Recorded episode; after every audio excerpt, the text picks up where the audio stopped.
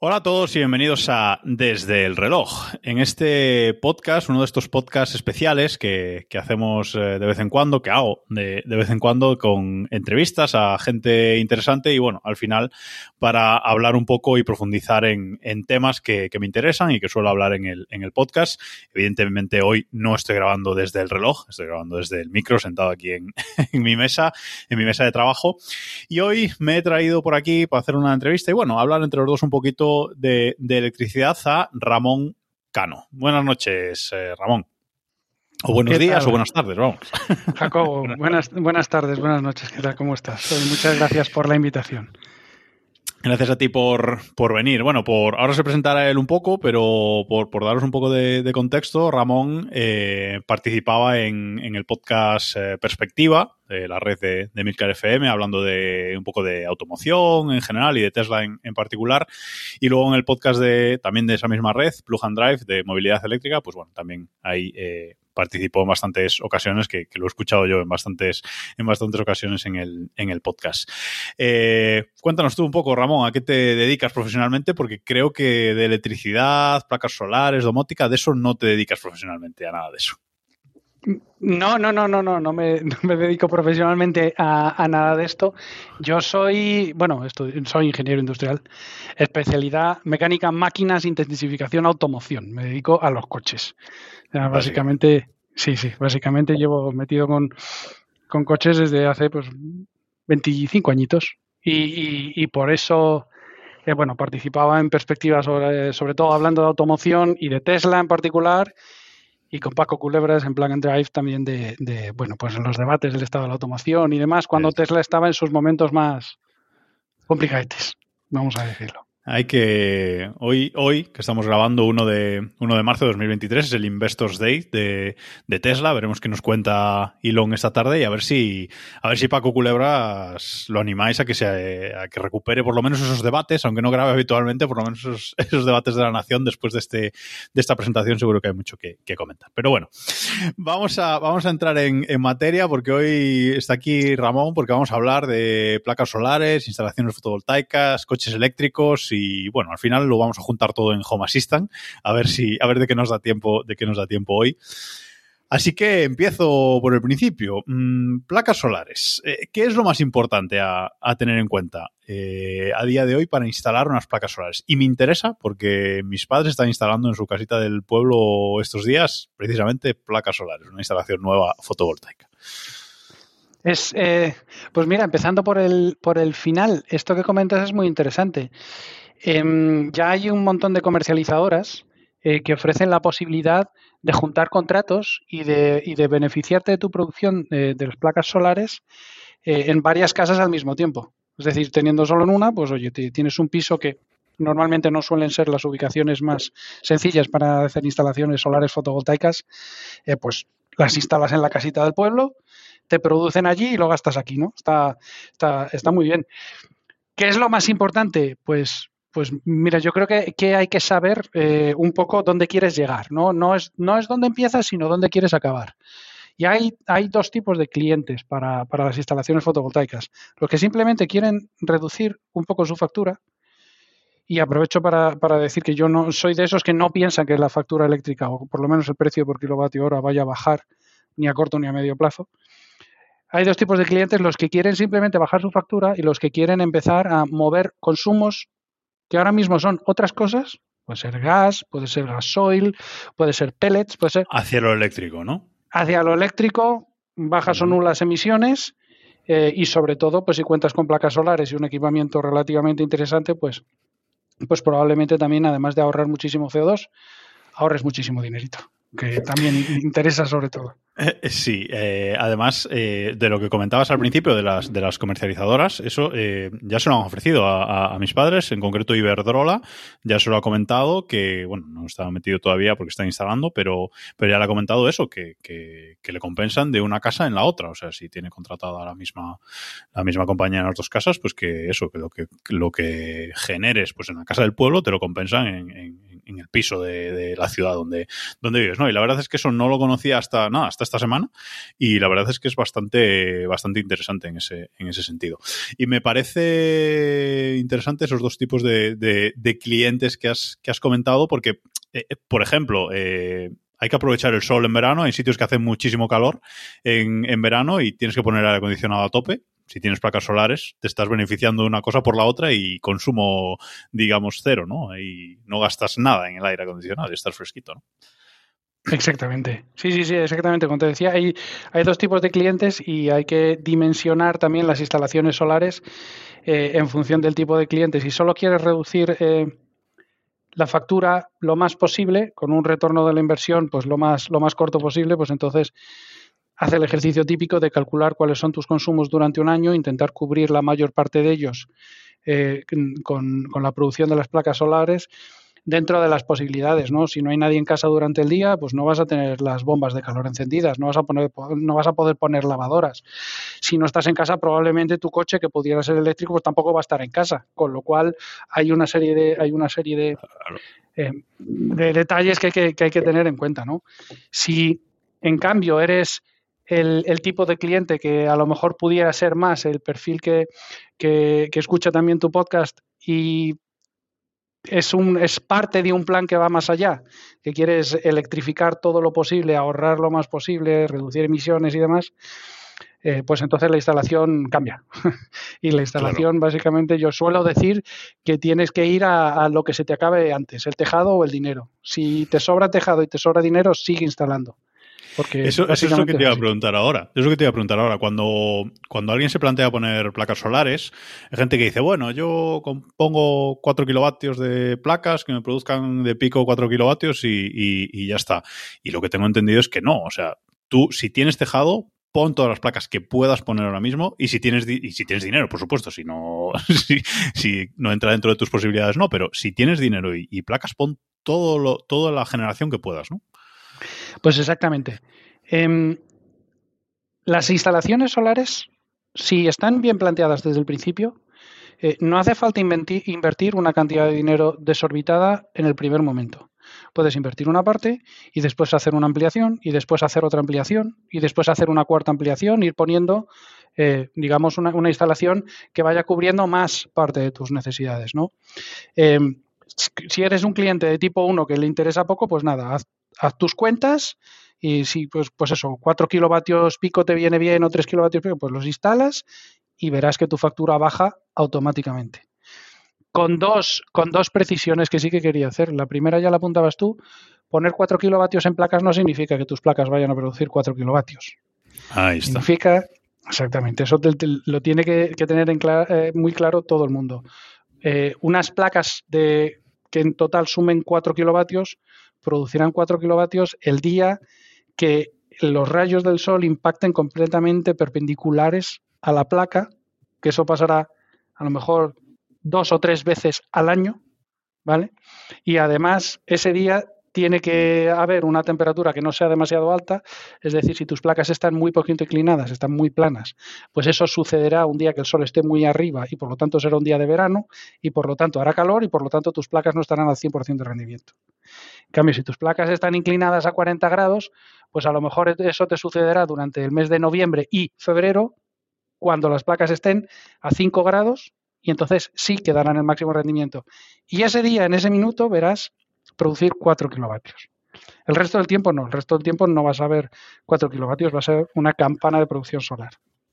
Y además, eh, por lo que tengo entendido, ya te digo que, mis padres están instalando por, porque le he dado mucho yo el coñazo de, que, de que lo hiciera, eh, que luego hablamos Para de eso cargar tu coche. Eh, para cargar mi coche, efectivamente, cuando lo voy a ver, correcto. pues eh, tengo entendido que el tema de las placas, pues, eh, que un ejemplo, ¿no? Que te, mm, placas que te dicen que, cada placa, pues, que produce 500 vatios, ¿no? De, potencia. Pero realmente tú ahí tienes que calcular, pues, un 70%, un 75% que sería su rendimiento pico, ¿no? No, no, creo que nunca van a llegar a producir, aunque estén en las condiciones ideales, como tú dices, esos 500 vatios, ¿no? ¿Es así? Es así. Efectivamente, es así. De hecho, una de las cosas que, que, suelo, suelo ver en algunas instalaciones solares, porque bueno, yo no me dedico a esto profesionalmente, pero sí que es cierto que llevo ya cuatro años metido en este, en este asunto, que cuando me cambié de casa busqué una que tuviese la, orientación perfecta, el tejado apuntando exactamente en la dirección correcta, con la inclinación correcta para maximizar la producción en invierno, tal cual. Y, y bueno, ya he visto muchas instalaciones de gente que me ha ido preguntando y demás. Uno de los errores típicos es poner más inversor que placas. Es decir, yo pongo un inversor eh, de 5 kilovatios y pongo 4,3 kilovatios en placas. Vale, pues ya tú, ese, ese, inversor lo vas a ver producir más de 4 kilovatios, aunque tengas 4,3, lo vas a ver producir más de 4 kilovatios en muy, muy, muy contadas ocasiones. Es mejor ahorrarte el dinero y cambiar ese inversor de 5 kilovatios. Pones uno de 4 kilovatios y en vez de tener 4,3 kilovatios en placas, pues tienes 5,5. Y entonces, ¿qué va a pasar cuando eh, las placas produzcan más de 4 kilovatios? Eh, bueno, pues no estalla nada. Simplemente el inversor, cuando llega a su límite, pues hace lo que se llama clipping, que es cortar intensidad y se mantiene produciendo 4 kilovatios en su máximo hasta que las placas dejan de producir esa, esa potencia y empiezan a bajar otra vez. Entonces tú amanece por la mañana, empiezas a subir la producción, llegas al máximo y bajas. ¿Y eso cuándo sucede? Pues sucede los días más soleados y los días del año que el sol incide más perpendicularmente a las placas. El resto del año son días que no son soleados, que, tienen nubes, por ejemplo, que hace niebla o que, el sol eh, pues está más bajo que tus placas o más alto que tus placas y por lo tanto no incide perpendicularmente. En esos casos te sigue sobrando inversor, pero más placas son más producción. En el otro caso no.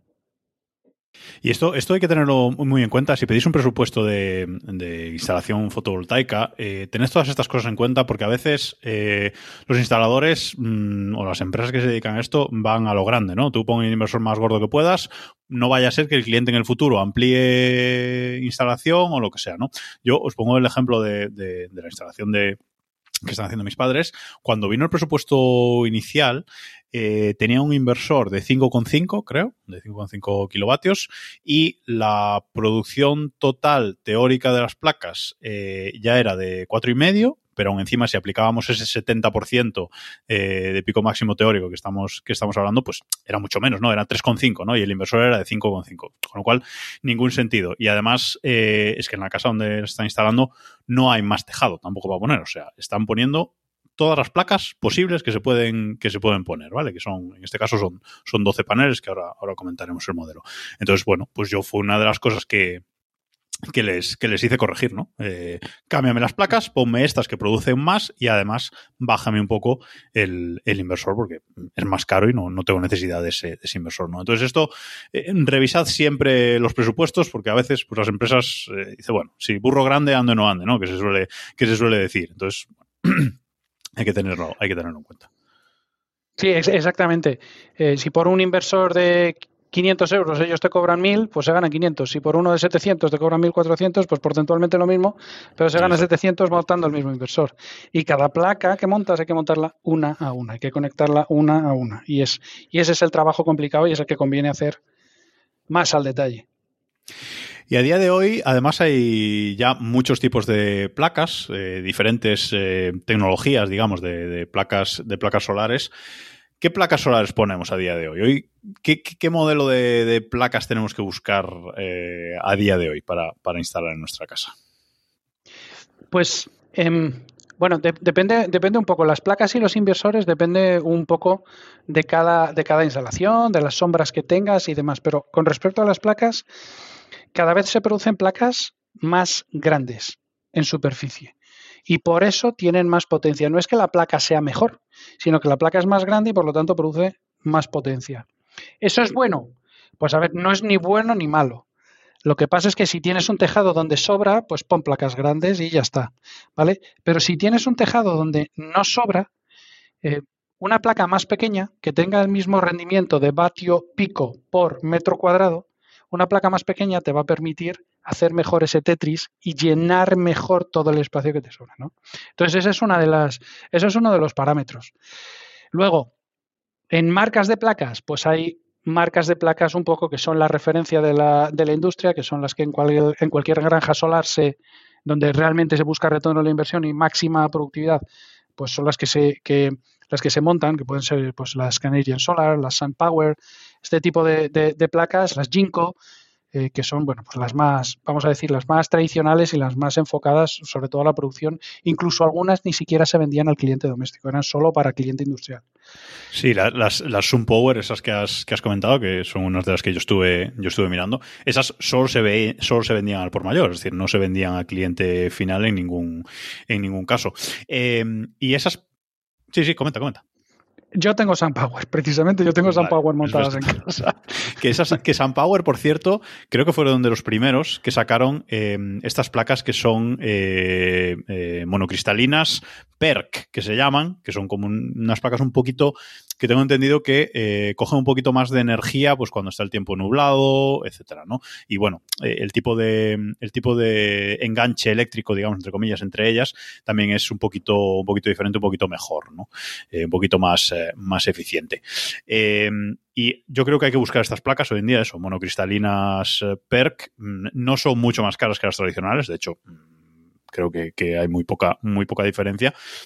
Y ya muchas marcas las están, las están sacando. Mm, insisto, creo que es un Power fueron los primeros, pero por ejemplo, eh, en, la Casa del Pueblo están, nos están poniendo eh, unas Hyundai, ¿vale? Que ha sacado a muy buen precio Hyundai, unos Hyundai, a, pues si a alguien interesa, HIE 490, que producen 490 vatios en, teoría, ¿no?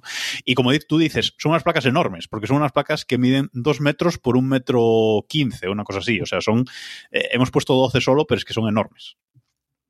Exactamente, no, no, dos metros por un metro quince, pues son, si no me fallan las cuentas, son dos metros, dos, dos con tres metros cuadrados por cada placa, ¿no? Que tienes que poder encajarlas, encajarlas muy bien.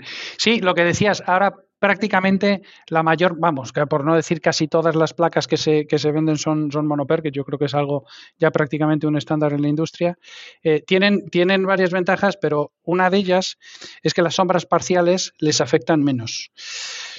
Cuando hay, hay, varios tipos de montar las placas, eh, pero normalmente se suelen montar en strings. Si, si pones un inversor de red central, eh, pues entonces las placas se suelen montar en strings, ¿no? En uno o dos strings, que significan un, digamos, un, una cadena de placas. Entonces, eh, todos sabemos las conexiones eléctricas pueden ser en serie o en paralelo, ¿no? En, en, string quiere decir que todas esas placas van en serie. ¿Qué es lo que sucede cuando a una de esas placas que están en una serie de seis, por ejemplo, le da la sombra? Pues que se cepilla la producción de las seis. Porque como, bueno, la electricidad básica, pues en serie lo que vas haciendo es mantener la intensidad, pero sumar los voltajes. Si una de ellas no produce intensidad, pues la intensidad que mantienes es cero. Con lo cual, cuando tienes, cuando tienes sombras, es importante que las sombras afecten lo menos posible. Y, las, las eh, monoperc pues ayudan en ese sentido, por supuesto. Pues yo creo que ya se venden muy pocas placas que no sean, que no sean de este. De este sí, yo creo que yo creo que el año pasado que, que fue como el click, ¿no? Eh, hasta, hasta 2022 como que había un mix, pero yo creo que 2022 ya fue el, el, la explosión de estas, de estas perks. Se ha visto que tienen una ventaja muy grande y los precios han bajado al nivel de las otras, entonces ya no tiene sentido eh, poner otro tipo, otro tipo de placas, ¿no? Pero bueno, si hay algún instalador por ahí que aún las tiene en almacén, pues tened cuidado también con los presupuestos no vaya a ser que, que os casquen unas placas, unas placas antiguas, ¿no? Y luego de las placas salen unos cables que van al inversor, que es, digamos que es el corazón, ¿no? Es el corazón de, de nuestra instalación fotovoltaica. ¿Qué es, ¿Qué es un inversor, Ramón? Bueno, a ver, eh, no tienen por qué ir al inversor. Hay tres, hay tres tipos de conexiones posibles. La más común es la del inversor. El inversor, la, las placas producen corriente continua. ¿No? La corriente continua es la que se puede almacenar, la que tenemos en, eh, por ejemplo, en el coche eléctrico, eh, la, que, la que tenemos en las pilas, las placas producen corriente continua y luego tiene que pasar por un inversor para producir corriente alterna a 230 voltios, que es lo que se utiliza en, en España y en prácticamente, excepto excepto, si no recuerdo mal, Estados Unidos, Canadá y un par de países más, en todo el mundo se utiliza 220 o 230 voltios. ¿no? Entonces, el inversor es la máquina que cambia esa corriente continua a cierto voltaje que baja desde el inversor a corriente alterna a 230 voltios que la podemos utilizar en la mayor parte de las aplicaciones dentro de, dentro de nuestra casa. Eso es eh, digamos, la instalación más típica que se puede, que se puede hacer en una casa. Y respecto al inversor, eh, pues volvemos a, a, lo mismo. Hay, hay marcas que son premium reconocidas y son las que se utilizan en granjas solares. Eh, hay tres, bueno, en granjas solares hay básicamente dos, SMA y Fronius. ¿vale? Que son, digamos, las, las más potentes por... sí, son las top, son las que más tiempo aguantan produciendo, son las más robustas, las que tienen menos averías, las que están certificadas, por ejemplo, un Fronius está eh, certificado IP65 para trabajo en intemperie, este, este, tipo de cosas, ¿no? Y también tenemos las Solar Edge, que son muy buenos inversores, eh, pero que tienen una particularidad y es que los Solar Edge eh, funcionan solo con optimizadores en cada placa. Eso, el Solar Edge es un inversor más barato, pero tiene optimizadores en cada placa y funcionan muy bien en instalaciones medianas o pequeñas que tengan sombras. Si tienen sombras, los optimizadores, digamos que aíslan cada placa y una sombra que te dan una placa, sea monoperco, como sea, ya no afecta al resto. Entonces, SolarEdge es la marca de referencia en el caso de, el caso de Yo en mi caso tengo Fronius porque, porque mi casa tiene un, bueno, tiene dos partes coplanares muy bien orientadas y todo, o sea, muy bien eh, puesto y entonces no tengo sombras. Bueno, tenía sombras, pero quité la chimenea que me daba sombras. Así que yo. iba a decir si habías, si habías cortado un árbol, pero sí, bueno, la de la chimenea también, también influye, evidentemente. bueno, nosotros. Nosotros vamos a instalar también un Fronius, un Fronius Primo Gen 24, de 5 kilovatios al final. Y bueno, también a nivel conectividad, creo que, bueno, y a nivel API también, luego para integrar en Home Assistant, que ya hablaremos ahora más adelante, eh, pero creo que es uno de los más completos también, ¿no? Eh, se preocupan un poquito por, por eso. Bueno, efectivamente Fronius eh, es una marca un poco particular porque ha, bueno, ha, formado partnerships con, otro, con otras marcas que se dedican a la electricidad, a, lo mejor un poco menos a la fotovoltaica, como puede ser Victron, eh, que son sistemas de almacenamiento eh, de electricidad en, baterías normalmente. Eh, primero estuvieron enfocados en la parte de, en la parte de náutica y por lo tanto las instalaciones fotovoltaicas tienen otro sentido, ¿no? Son siempre destinadas a cargar baterías, pero además se pueden conectar cuando llegas al puerto o a la corriente del puerto y estas cosas, ¿no? Es más interesante. En el caso de Fronius, pues por ejemplo, eh, se asociaron a medias con Victron eh, para que sus para que los inversores de Fronius se hablasen con los cargadores de baterías de Victron y fuesen siempre sincronizados, funcionasen muy bien, muy bien juntos, ¿no? Sí que es cierto que, que, Fronius, pues em, tiene varios protocolos de, comunicaciones eh, con los que tú, desde Home Assistant, eh, y, que sepas que, me alegré mucho cuando por fin te escuché que te habías cambiado ya a Home Assistant, era algo, estaba contando los días para que esto, esto va a caer, antes o después tiene que caer. Eh, bueno, pues, pues News utiliza un protocolo de, de comunicaciones máquina a máquina que se llama Modbus y con el Modbus pues tú tienes una serie de registros que puedes leer y que puedes escribir. Entonces, eso ahí, ahí eh, yo, creo que es importante también eh, contar que en, bueno, en 2022 hubo una gran explosión de fotovoltaica en, en, España y no solo en España. Pero países que van más avanzados que nosotros, como por ejemplo pudiese ser Australia, en esos países ya se cobra por verter energía. ¿Vale? Y eso, eso es una cosa que, que la gente, bueno, pues no se está planteando, pero tú tienes que ser capaz de parar tu inversor de decirle, oye, ahora no trabajes o trabajas solo para abastecer lo que yo gasto. Pero no le mandas a la red por dos razones. Porque si me cobran, no quiero que me cobren por verter esa energía que otro tendrá que disipar o gastar de alguna manera. Pero no solo eso, es que si no me vas a pagar por eso, yo no quiero gastar mi máquina en producir electricidad que no me va a rendir económicamente. Y eso es importante, eso lo tiene que tener en cuenta la gente. Cuando tú compras un inversor, ese inversor es como un coche. El coche te va a hacer 400.000 kilómetros durante toda su vida. Entonces a nadie se le ocurre hacer kilómetros porque sí, y tener el coche rodando aunque no quieras ir a ningún sitio. Pues con el inversor lo mismo. Exacto. ¿Vale? Con el inversor lo mismo. Tú te programas dos, dos cositas en, Home Assistant. Yo utilizo Node Red para todas las, automatizaciones por debajo de, Home Assistant. Y, por ejemplo, puedes leer cuál es el precio de vertido en cada momento y en, precio, y en función del precio de vertido decirle al Fronius, oye, como mucho viérteme X. Y si el precio del vertido es menor que 4 céntimos... No me voy a nada. No viertas. Ahórrate ese desgaste de la máquina. Y eso Claro, que es probablemente lo que al final les interesa hacer a, la gente que escucha tu podcast, ¿no? Exacto, porque eso hay que tenerlo en cuenta, ¿no? El inversor, decíamos, que es el que se encarga de convertir la, la, electricidad eh, continua alterna, pero además es, digamos, el distribuidor, ¿no? Dentro de, de, una casa. Pues si tienes baterías, que ahora vamos con ese tema, si tienes baterías, mándame esto a las baterías o mándamelo al consumo de casa o viértemelo a la red, ¿no? Es un poco también quien distribuye ahí eh, a dónde va la, la, energía o incluso eso, parar la producción directamente. Dice, no, mm. mira, ahora mismo eh, no estoy en casa, no me pagan por, por ello, no produzcas, cero, o sea, apágate. Y ya está. Eh, y eso es lo, apágate lo... o... Uh -huh. Exacto. Apágate o estoy consumiendo 800 vatios, produce 800 vatios. Exacto, exacto. Eso, eso, es lo importante, porque además eh, inversor también va a saber cuánto estamos tirando de, de la red eh, eléctrica tradicional, digamos. Entonces, bueno, es importante tener un buen inversor por eso, porque aparte de que es eh, el que convierte la electricidad, el que la distribuye, es además el que te da la información, el que a través del cual sabes todo lo que está pasando con la electricidad en tu casa. Y entonces eso es, es, es muy importante. Y hablábamos de esas, de esas dos marcas y bueno, estamos centrándonos en Fronius, pero Huawei está haciendo una, una apuesta muy importante también por meterse en el sector. No sé si lo va a conseguir, pero está haciendo una apuesta muy importante también por el, en, en, tema de, de inversores, eh, etcétera. ¿no? Quieren, quieren meterse sí, sí. ahí también. Sí, sí, y, que quede claro que no es mal equipo. En, en los, eh, en los foros de, fotovoltaica hay muchos inversores Huawei, hay muchos inversores Solax, eh, que funcionan realmente bien, o sea, funcionan, funcionan muy bien. Huawei en este caso también utiliza el protocolo Modbus.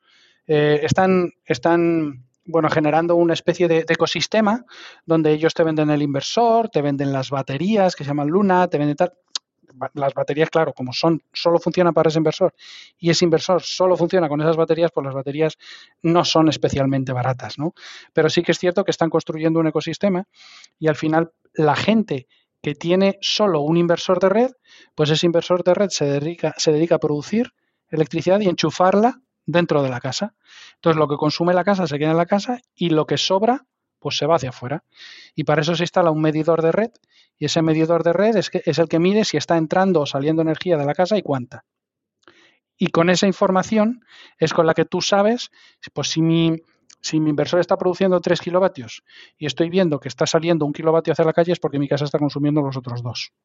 Y con esa, con esa matemática simple, pues se, se, se, se ve, ¿no? Y, y, ves, por ejemplo, que cuando enchufas la cocina o enchufas la plancha, pues hay pulsos eléctricos y de repente pues eh, verás que, que, con la plancha joder, pues está 10, 10 segundos consumiendo 3 kilovatios y medio y empieza y se a apaga. y se apaga. Y, y, se apaga. y, se apaga. Y se va para allá. Ahí... Exactamente. Entonces tú tienes cargando el coche y estás completamente nervioso porque ah, ahora mismo estás comprando 5 kilovatios y luego estás vertiendo tal y luego, efectivamente, Exacto. cuando montas una instalación fotovoltaica eh, de, dedicas muchas horas simplemente a, mi, a, mirar las estadísticas y mirar las producciones y los consumos instantáneos. Y, y se aprende y, mucho. Y es interesante, es interesante, exacto, y se aprende mucho. Yo, luego, luego hablamos al final, pero yo he aprendido mucho simplemente poniendo un Shelly. Eso, vamos, ha abierto una ventana ahí para mí de este tema. Bueno, eh, a ver si somos capaces de responder a una pregunta que hace mucha gente, que, que me ha hecho mm, tres o cuatro amigos también que, que están pensando en poner fotovoltaica y dicen, ¿qué potencia monto de fotovoltaica? Es decir, tengo una casa con una instalación típica de, de, de 3,5 kilovatios de, potencia máxima. Eh, ya hemos dicho que, bueno, si tienes dinero y espacio, montes todo lo que puedes, pero bueno, imaginemos que eh, es una persona que se quiere gastar lo mínimo posible. Me dice, yo tengo en casa contratado 3,5 y me llega. ¿Qué, potencia de, fotovoltaica monto en, casa? Pues es que de, depende mucho, porque no solo es lo que tengas contratado, eh, sino lo que consumas de energía. Tú puedes tener 3,5 kilovatios eh, y estar consumiendo constantemente 2 kilovatios, ¿no? Y 2 kilovatios eh, mantenidos durante 24 horas son 48 kilovatios hora cada día. Si redondeamos a 50 por 30 días que tiene el mes, sí. pues estamos en 1500 kilovatios hora. Un megavatio, un megavatio y medio hora cada mes. Al mes, sí, sí. Entonces monta lo más gordo que puedas, claro. ¿vale? Claro, sí, pero es que es eso, si tienes coche eléctrico, pues hay que tener mucho cuidado porque a ver cuáles son tus hábitos. El coche eléctrico, mucha gente lo carga de noche. Si lo cargas de noche, las placas te sirven para poco. Porque todo lo que viertes a la red te pagarán una cosa fija o variable, dependiendo del contrato que tengas, y luego por la noche co cobrarás una cosa fija o variable. Entonces, si, te, si viertes, por ejemplo, que te voy a decir a 10 y compras a 15, pues más o menos por cada dos, o sea, por cada 3 kilovatios que viertes, pues puedes comprar dos. Pues imagínate si todos los días tienes que cargar 20 kilovatios hora en tu coche. Pues tendrás que mandar a la red 30. ¿Vale? Este tipo de cuentas que son, que son fáciles, pero hace falta pensar, oye, yo con 3 kilovatios, 3,5 kilovatios vivo. Bien, pero ¿cuál es tu consumo? Porque además la fotovoltaica en cierto modo, con el juego del vertido y la compra, pues te permite desfasar un poco cuando produces de cuándo consumes con ese factor de rendimiento, vamos a decirlo de alguna manera. ¿Vale? Entonces, eh, bueno, eh, pues eh. solo con la potencia no se puede saber. Es muy buen consejo ese que, ese que das, que hay que fijarse en el consumo, no solo en la potencia. Evidentemente la potencia también para ver tus picos, sobre todo no la potencia que tienes contratada, sino los picos máximos y cuánto se mantiene en el tiempo, ¿no? y ver, pues eso, tu consumo, tu consumo real en el, en el día a día. Eso es lo que hay que, que estudiar, la verdad. Muy buen consejo, me parece. Y luego otro tema eh, con el que tuve debate con mi padre mucho tiempo por esto de las placas, porque no le convencía, no quería ponerlas. Dice, claro, es que, y mi padre como ejemplo, ¿no? Pero esto lo piensa mucha gente, es que, claro, ¿para qué voy a poner yo placas si durante el día no estoy en casa, no consumo? Eh, no sé, no me convence lo de las placas, nada, no me convence, no me convence, no las pongo. Y si las pongo, mm, que sea con baterías, por lo menos que se carguen las baterías. Y ahí viene mi pregunta ponemos baterías en una instalación fotovoltaica? ¿Es fundamental? ¿Cómo lo ves tú? A ver, no es fundamental poner baterías.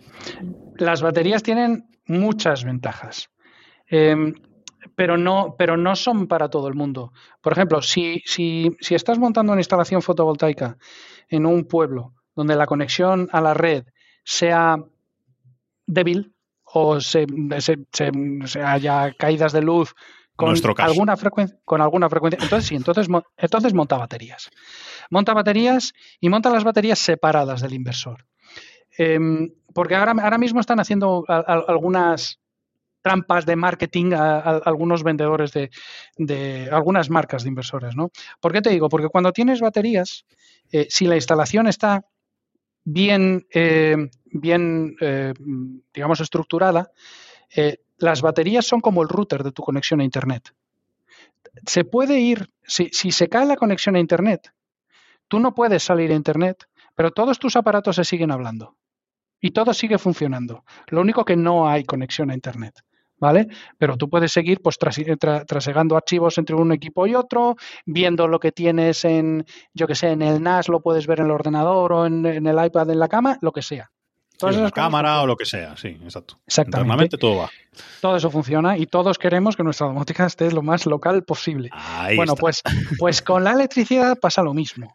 Si tú estás en un pueblo donde hay frecuentes caídas, y no solo donde hay frecuentes caídas, sino que cuando tú viertes electricidad, lo que haces es subir la tensión de tu casa para que haya más tensión que fuera y por lo tanto la electricidad fluya de dentro a fuera ligeramente, no son cientos de voltios, son X voltios, 1, 2, 3, dependiendo de la potencia con la que estés vertiendo. Entonces, si la red no es, no es muy estable, puedes tú incluso desconectarte tú mismo de la red por una subida de tensión.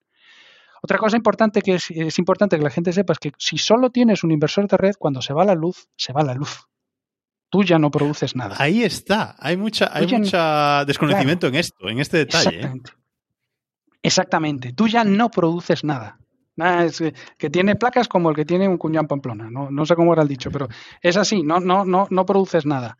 Con las baterías, lo que haces es que tú, Internet está fuera de casa, la electricidad está fuera de casa y tú gestionas dentro. Entonces, tú te pones a producir, lo que sobra se va a las baterías, cuando ya no produces pero consumes más, pues lo, lo, sacas de las baterías.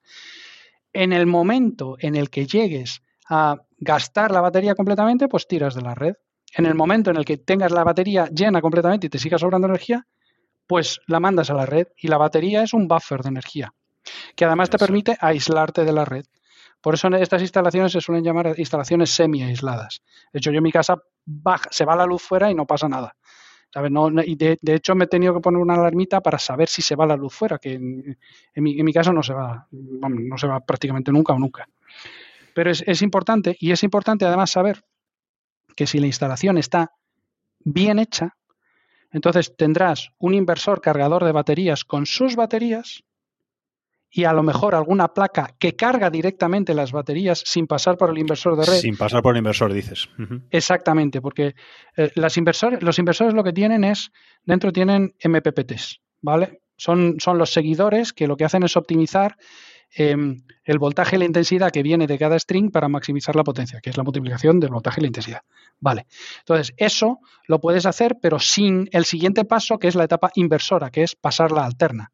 Tú tienes corriente continua y la mandas a las baterías y se almacena. Y eso tiene un rendimiento muy alto. Cuando tienes baterías, pero las utilizas con un inversor em, que primero pasa alterna y luego lo manda a las baterías, tienes tres conversiones. Tienes continua en las placas, alterna el inversor, luego continua otra vez en, el, en las baterías. Y eso tiene rendimientos y además es que la potencia máxima del inversor no es la de las placas, es la que puede soportar en la línea de cargas críticas. Entonces, y ese es el juego que están haciendo ahora muchos, muchos, muchos fabricantes, ¿no? Tienes, eh, por ejemplo, tienes eh, los Turbo Energy, que son muy entry level, son inversores cargadores muy baratos, pero tienes también, por ejemplo, los Huawei con las baterías Luna o, lo o tienes los Gen 24 de, de Fronius que admiten baterías, si no recuerdo más, de, alto voltaje. ¿no? La línea de críticas es una línea de críticas, pero tiene una desconexión. En ese caso, si se va la luz, se desconecta y luego se conecta. Eh, si tienes la instalación montada un poquito con componentes un poco más dedicados exactamente a tener esa instalación, y digo dedicados, no digo más caros, sino dedicados a una instalación semi aislada o aislada, pues entonces tú no te das cuenta de que se ha ido la luz en ningún momento. Y te tienes que poner una alarmita Home Assistant que te mande una notificación al móvil diciendo, oye, mira a ver qué pasa. Porque que fuera no hay luz. Que fuera no hay luz. Que los vecinos no... Mira a ver qué pasa que tus vecinos no tienen luz. Al final eh, está claro que es una instalación más completa, ¿no? Porque no solo eso, por los cortes de luz, te, evitas ese tipo de, disgustos, sino porque, bueno, al final, pues eh, sí que cierto porcentaje eh, puedes estar consumiendo energía producida por ti sin uno, sin depender de la red y otro, sin estar gastando de fuera, ¿no? Entonces, bueno, al final eres un poquito más autónomo todavía, que luego dependerá de la capacidad de las baterías que montes, ¿no? Pero de entrada, pues oye, ya tienes ahí una, capacidad eh, almacenada de, lo que el sol ha producido por, por ti, ¿no?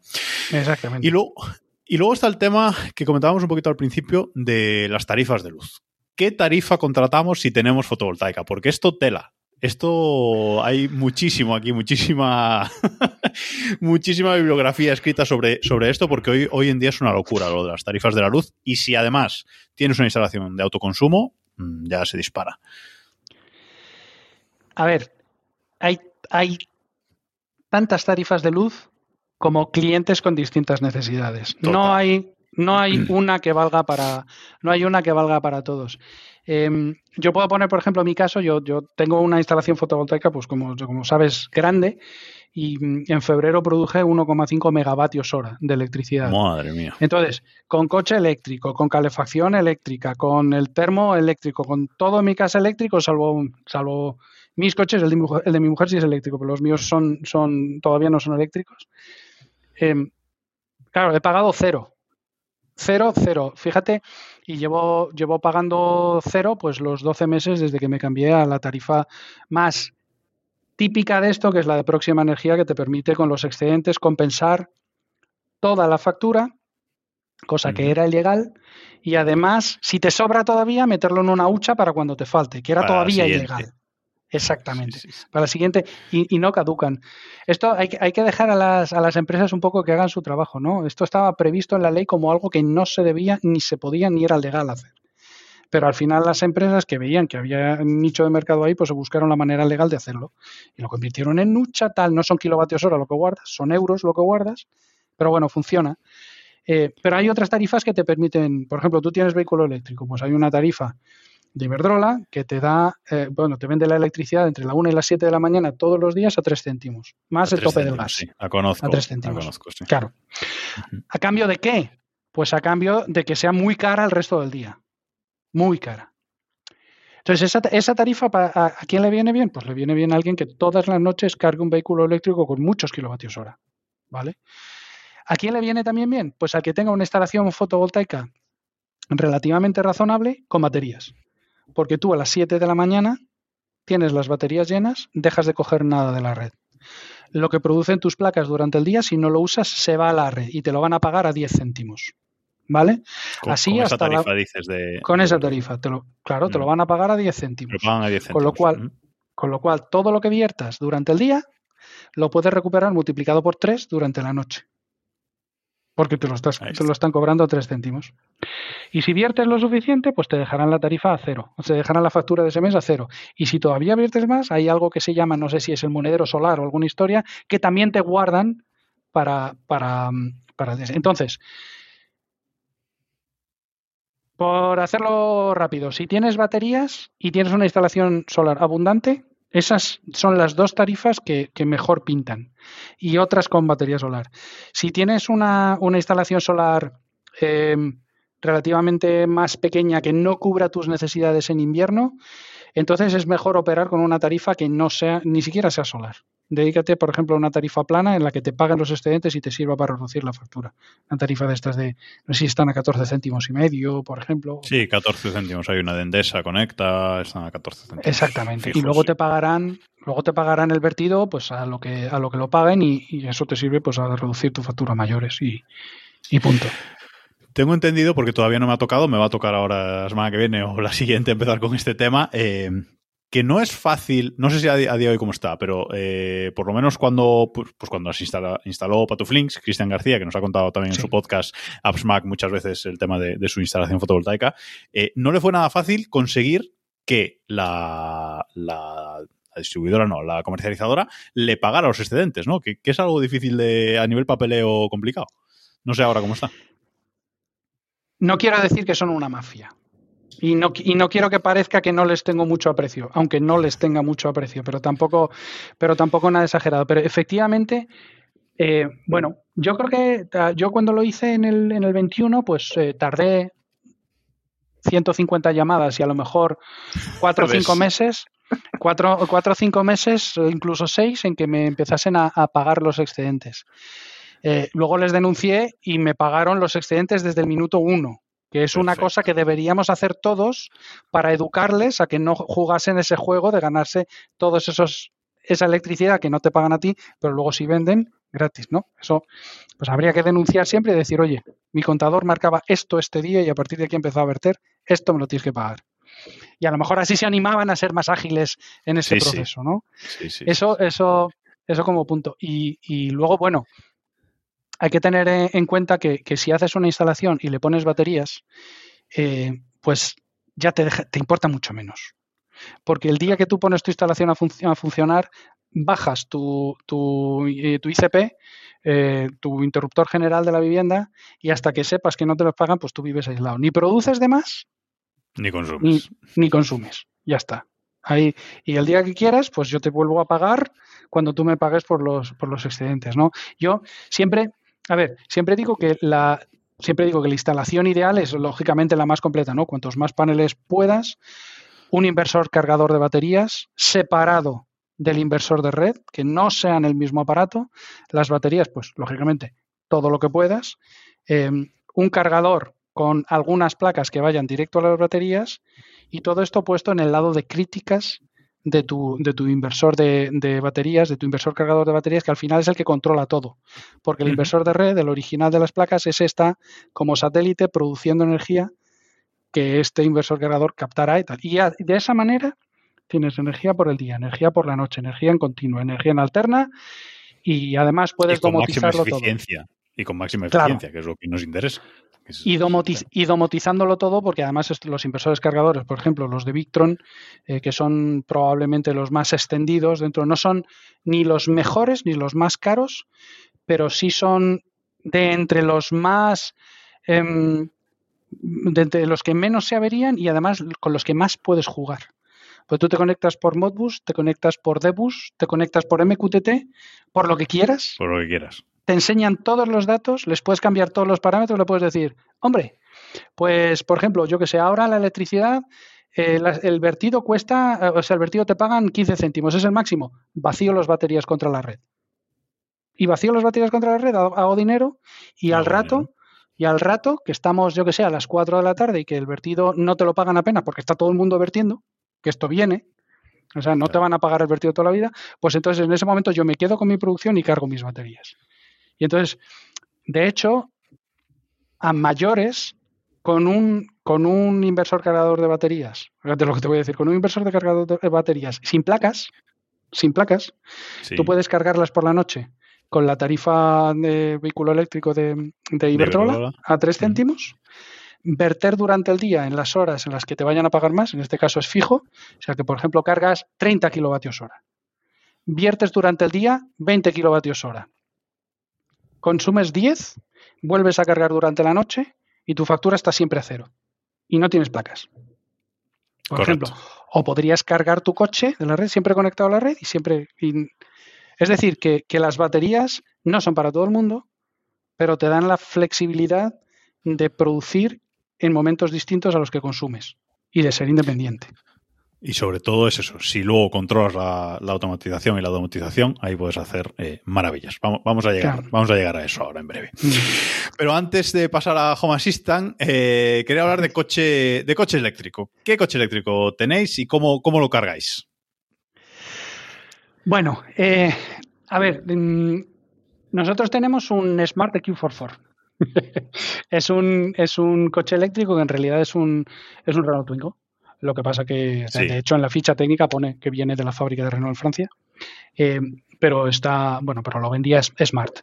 Em, hace, tiene una autonomía de unos 160, 170 kilómetros en verano y no llega a 100 en invierno.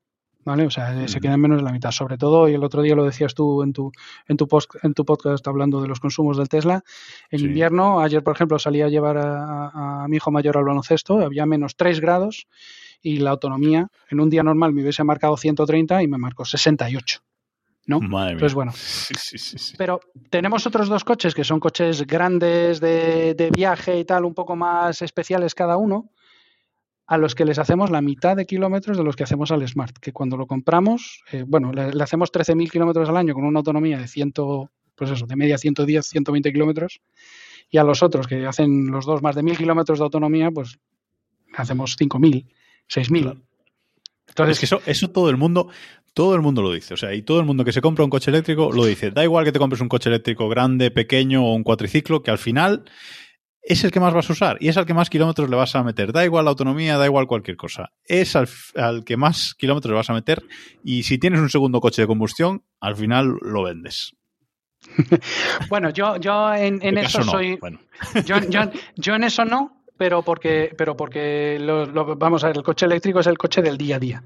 El coche que nos sirve, creo que nunca ha salido de la Comunidad de Madrid. Exactamente, yo vivo en, un pueblo de la Comunidad de Madrid y, nunca ha salido de la Comunidad de Madrid, pero cuando tengo que atravesar toda la comunidad para ir a casa de mi madre, pues me voy en el eléctrico, vuelvo en el eléctrico, lo cargo durante el día y luego la llevo otra vez por la tarde, tal. O sea, al final, ¿y ¿podría cogerme otro coche? Pues no, cojo el eléctrico, siempre, y, además, y además no falla. Ahora, cuando, cuando voy este fin de semana largo en, en Madrid, pues nos hemos ido a, a Cádiz. Llevas el pues otro, claro. Claro, claro, claro, claro. Llevas el otro y, no me preocupo de si el hotel tiene cargador, no tiene cargador, si paro en Despeña Perros, paro, paro en Bailén o me vuelvo por la Ruta de la Plata y paro en Almaraz. sí, sí, Claro, eso, eso depende un poco de, cada uno. También depende, bueno, en vuestro, en vuestro caso tenéis un coche eléctrico que al final pues tiene, tiene poca, poca autonomía y para el día a día está perfecto y para moverse por la comunidad está perfecto, pero a lo mejor eso, si ya tienes un coche eh, más grande, con más autonomía, con 400 kilómetros de autonomía, etcétera, pues ya ahí yo creo que es el punto en el que empiezas a plantearte cosas. Es verdad, y ya, yo ya lo estoy viviendo en mis carnes, que la forma de viajar cambia. Tienes que planificar. No, no creo que pierdas mucho más tiempo en los, en los viajes. Yo, por lo menos nosotros, mm, de momento, no es que perdamos mucho más tiempo en viajes con el tema de cargar y tal. Bueno, tú si enganchas en un supercargador, en, nada, en 15, 20 minutos tienes el coche listo para seguir. Pero sí es verdad que eh, requiere una planificación previa que si coges el coche de combustión, te olvidas. O sea, porque te hace 800 o 1000 kilómetros, entonces, bueno, pues te olvidas, ¿no? Eso es, ya cosa de cada uno. Claro, esa es, un poco la, idea, ¿no? En nuestro caso, por ejemplo, hacer una inversión en un coche eléctrico eh, ahora mismo teniendo otros dos coches de combustión bastante particulares, no tiene mucho sentido, sobre todo porque, como te digo, hacemos, pues al final, 6.000, 7.000 kilómetros que hacemos, cinco viajes, cinco grandes viajes al año. Vale, pues, pues ya está. Pero te voy a responder a la pregunta. Si yo me tuviese que comprar ahora un coche eléctrico, me compraría un i4. Claro, no te creas que no lo miramos nosotros también, ¿eh? Lo que pasa es que, bueno, ya el precio sí que se va un poco. Claro, Claro, claro, claro. Exacto. a mí, a mí los sub, pues porque quizás a lo mejor un poco más por deformación profesional, a mí los sub no me. No me. no les, no les veo el, el, la gracia. La gracia, sí. No, yo te entiendo perfectamente porque yo, uno de mis mejores amigos, también es anti-sub total. O sea, de hecho, se acaba de comprar un coche de, combustión y que es una, que es una berlina. Y, con el tema del Tesla, del Model Y, etcétera, pues ya, me está siempre machacando, ¿no? Porque es súper anti, anti-sub. Pero bueno, yo creo que cada uno, eso, hay, hay como decíamos antes de, de las tarifas eléctricas, que hay una para cada tipo de cliente, pues hoy en día el tema de los coches eh, también, ¿no? Y cada uno puede, puede decir un poco lo que, lo que más le guste o, o le convenga. Exactamente, yo no soy anti-sub para nada pero no en mi coche. Hay gente a las que dicen, joder, un descapotable, ¿qué? Oye, pues, pues hay a quien le gusta y también hay un mercado para esos coches, ¿no? Pues los sub no son descapotables, son coches muchísimo más prácticos, eh, pero, pero bueno, si te gusta, pues guay. a mí me parece, de hecho, es que los.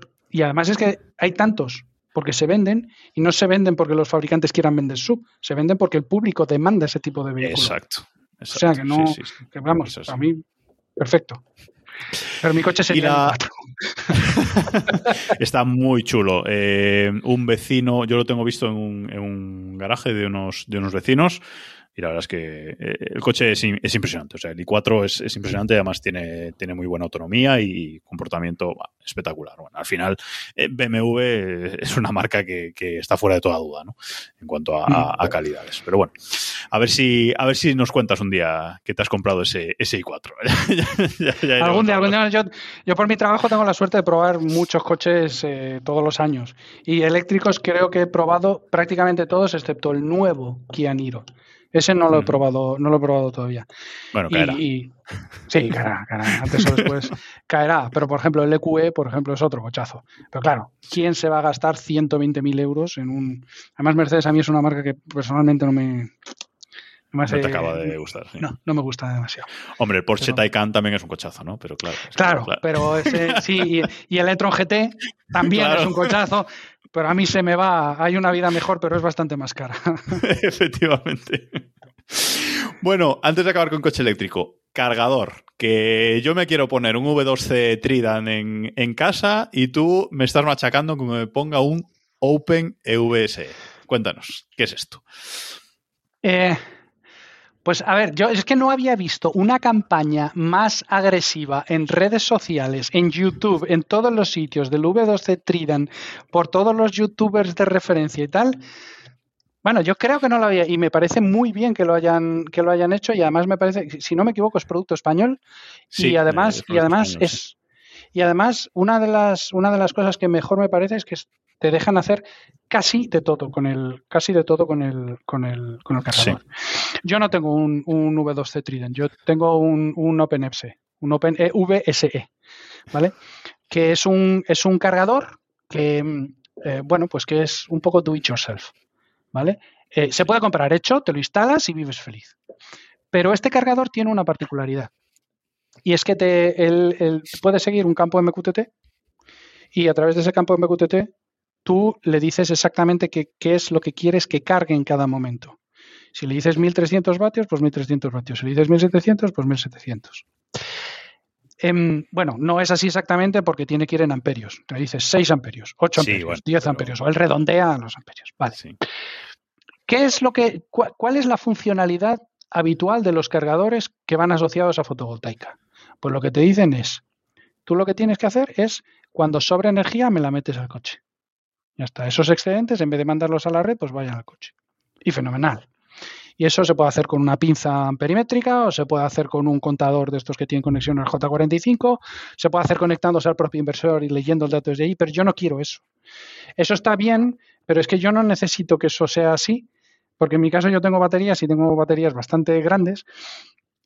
Entonces, lo que quiero es poder gestionar la energía sin verter excedentes sin llegar al punto en que yo ya tenga llenas las baterías y empiezo a mandar el, excedente fuera. Es decir, yo no quiero tener mi coche vacío y las baterías llenas. Yo lo que quiero es poder balancear y la regla que sigo más o menos, tengo programados varios, eh, digamos, varios, varios algoritmos de cálculo que le mandan al OpenEPSE cuánto tiene que cargar en, cada momento. Pero el que uso con más frecuencia es uno que yo llamo automático. Es decir, cojo la potencia con la que estoy cargando las baterías y la sumo a la potencia con la que estoy cargando el coche. Y de eso, al coche me mandas exactamente el porcentaje igual a la carga de las baterías. ¿Qué más sencillo es, si las baterías están al 75%, el 75% de la energía que tengo tiene que irse al coche. Tiene que ir al coche. Claro, si las baterías están al 20%, solo el 20% tiene que irse al coche. El 80% se va a cargar las baterías. De tal manera que yo puedo distribuir la energía entre, entre las baterías de la casa y las baterías del coche de la manera más conveniente. Trabajar solo con excedentes cuando estás en aislada. que carguen más o menos a la vez, ¿no? Las dos, eh, las dos cosas. Al final es un poco lo que consigues. Sí, sí. Bueno, en mi caso es que tengo la particularidad de que la batería del coche eléctrico es muy pequeña. Son 20 kilovatios hora. Tengo 30 en casa y 20 en el coche. Entonces, claro, es lo, que, lo que sucede es que una vez que yo estoy al 50% con las baterías de casa, el 50% ya se va al coche. Y no me importa que el coche llegue al 100% y después se carguen las baterías, el resto de las baterías de casa. Tengo algunos filtros, como por ejemplo que si las baterías están menos del 25%, pues no mandes nada al coche empieza a cargar las baterías primero y demás, cosas, cosas de esas que son un poco más, eh, digamos, puertas de seguridad. Pero, pero por lo demás, el OpenFS da total flexibilidad para decirle, en este momento haces esto y en este momento haces lo otro. No dependes de tener excedentes o no tenerlos. Y lo controlas con, con Home Assistant directamente a través de MQTT. Tú lo manejas todo a través de MQTT, entiendo. No. Eh, yo, En, mi, en, mi, en mi caso, eh, es que el, el OpenEPSE tiene varios sistemas de, comunicación. El primero es que tiene una integración con Home Assistant. Directa. Entonces es, indirecta. Vale, entonces con eso pues yo ya, yo ya funciono eh, básicamente para darle señales, eh, bueno, pues directamente, saber si está en auto, saber si está cargando fijo a 12 amperios, a 20 o lo que sea. Pero luego si tengo, si voy publicando en el broker de MQTT la potencia que quiero que cargue en cada momento. Y el cargador sí que va leyendo de ese, de ese broker MQTT, que es el de Home Assistant, y va cogiendo de allí. ¿Vale? Entonces veo todo, controlo todo y siempre tengo el cargador en el setting, en o sea, en la configuración para que lea de ese campo y utilice ese campo. Por el día, por la noche, siempre. Es decir, si yo quiero cargar, por ejemplo, a 10 amperios, que son 2.300 vatios, el cargador va a ver que en el campo de MQTT pone 2.300 vatios. Y él se pone a cargar a 2.300. Él se pone a cargar. Aunque, aunque sea por la noche, no tiene por qué saber de dónde viene ese número. Ya, ya, ya, ya. No depende de horarios ni nada. Tú configuras el, ese, ese campo que se publica en, MQTT y ahí al cargador le da igual el horario y le da igual todo. Simplemente yo hago caso a este campo. Fin. fin. Y luego yo, eh, con la integración directa, leo el resto de los campos. Exacto. Todo lo de la temperatura que tiene, el tiempo en lo que ha cargado, lo que no ha cargado, cuánto tiempo lleva funcionando, si hay coche conectado o no hay coche conectado, el nivel de carga del coche.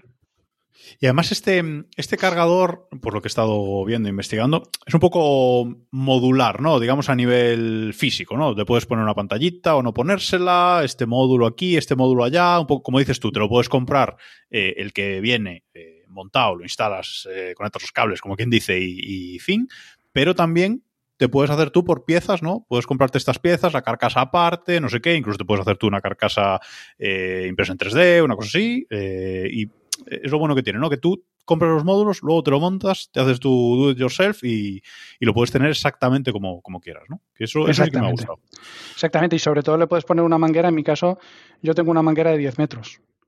Claro. Y la manguera de 10 metros viene del, del Bricomart. o sea, te compras el, conector tipo 2 en AliExpress, uno de los buenos, pero en AliExpress, le enchufas cable de 10 milímetros cuadrados, que se supone que aguanta hasta 40 amperios, con lo cual para 32 va sobrado y ya está. Y, si la necesitas, si necesitas de 5, 5 y si la necesitas de 15, pues de 15.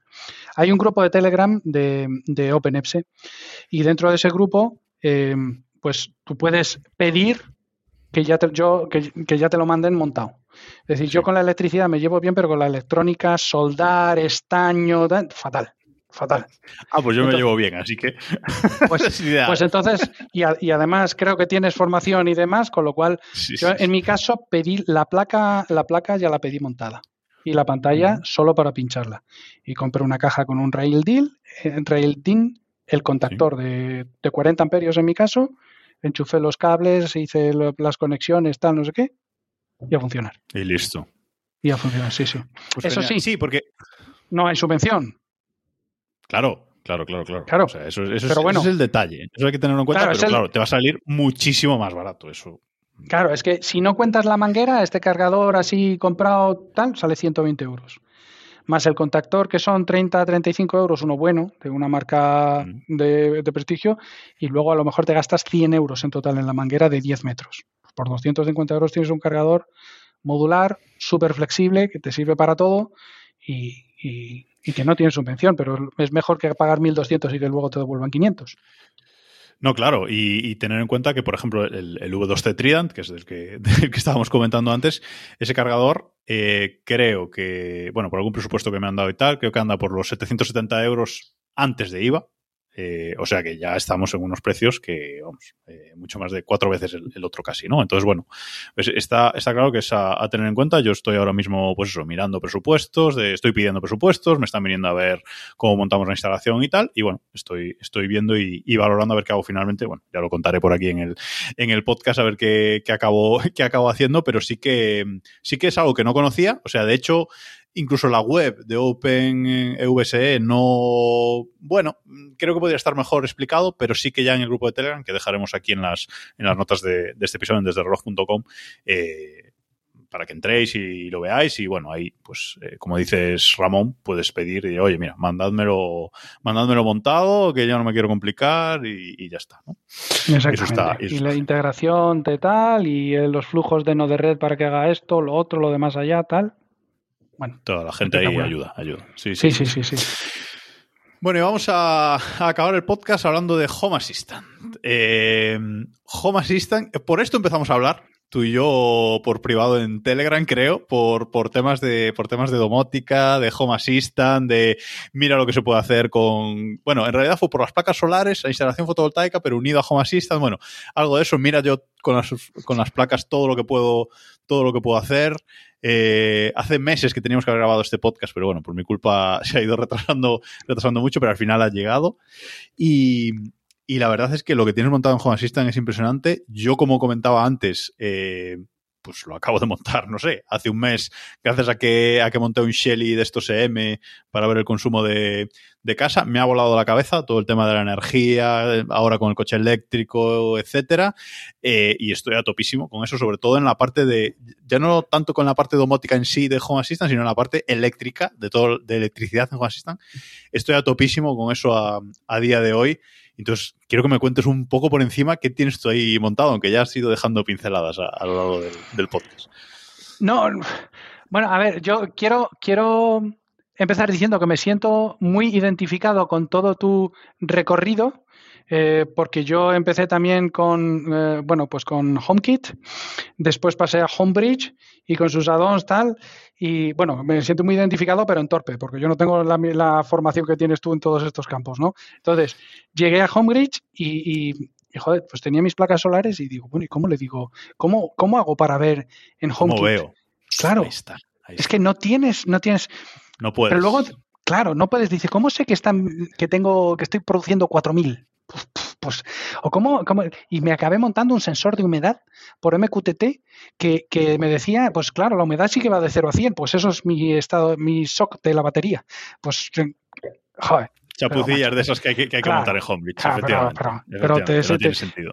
te, sentías como un vagabundo ahí entre toda la tecnología de Apple diciendo, a ver cómo uso yo esto, Total. reciclo. Ah, no, no, no digamos que Homebridge fue una ayuda, pero, pero, pero pasaron dos cosas. Primero, que la parte analógica, o sea, la parte de lo que no es on-off, sino que es de 0 a 1000, de 0 a 5000, de tal, eso HomeKit de momento no lo gestiona.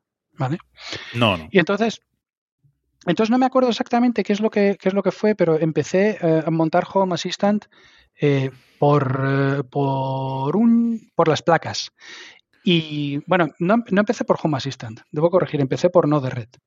Node Red es un. Bueno, pues Uy, hiciste el camino inverso. Sí, sí. Lo que pasa es que me resultó. Me resultó súper curioso. Cuéntanos, cuéntanos qué es Node Red, porque yo, sinceramente, a día de hoy todavía no me he puesto a investigar. O sea, lo sé de oídas que es, Patufnix también ha hablado de él, lo he instalado, lo tengo ya montado y, y, funciona, integrado con Home Assistant, pero todavía no me he querido meter, no he tenido tiempo, que sé que me va a llevar horas meterme ahí. Entonces, cuéntanos un poco para que la gente entienda realmente qué es esto de, no de red. a ver, no de red es, es aquello que de repente descubres y ocupa toda tu vida. Porque realmente. Eso es lo que me temo. Pica muchísimo. Pica pica muchísimo. Y ya te digo, yo no tengo ninguna formación en, bueno, muy escasa formación en programación, pero no de red es un sistema eh, que permite diseñar flujos, ¿no? Caminitos. Y esos caminitos están formados por nodos, que son, digamos, las, eh, las eh, bueno, los instrumentos que hacen cosas, hacen un cálculo, ¿no? Te suman, oye, pues cuánto tengo en la batería y cuánto estoy mandando a la red, tal. O te dicen, oye, si esto es más de 50 por aquí, si esto es más de, si es menos de 50 por allá.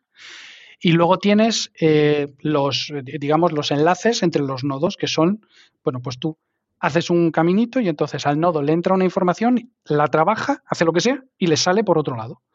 O le sale por tres lados distintos dependiendo del resultado.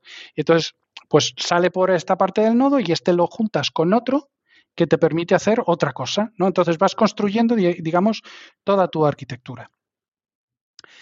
Y esos, esos, digamos, esos flujos tienen que tener un trigger, ¿vale? ¿Cuándo empieza un flujo? Cuando, digamos, recorro esta acción y tienes multitud de triggers, todos los que puedas imaginar. Oye, Aldo, cada segundo. Oye, Aldo, cada vez que arranque. Oye, Aldo, cada vez que cambie esta variable. Oye, Aldo, cada vez que esto suba de más de tanto durante tres minutos. Oye, todos los triggers que te puedas imaginar.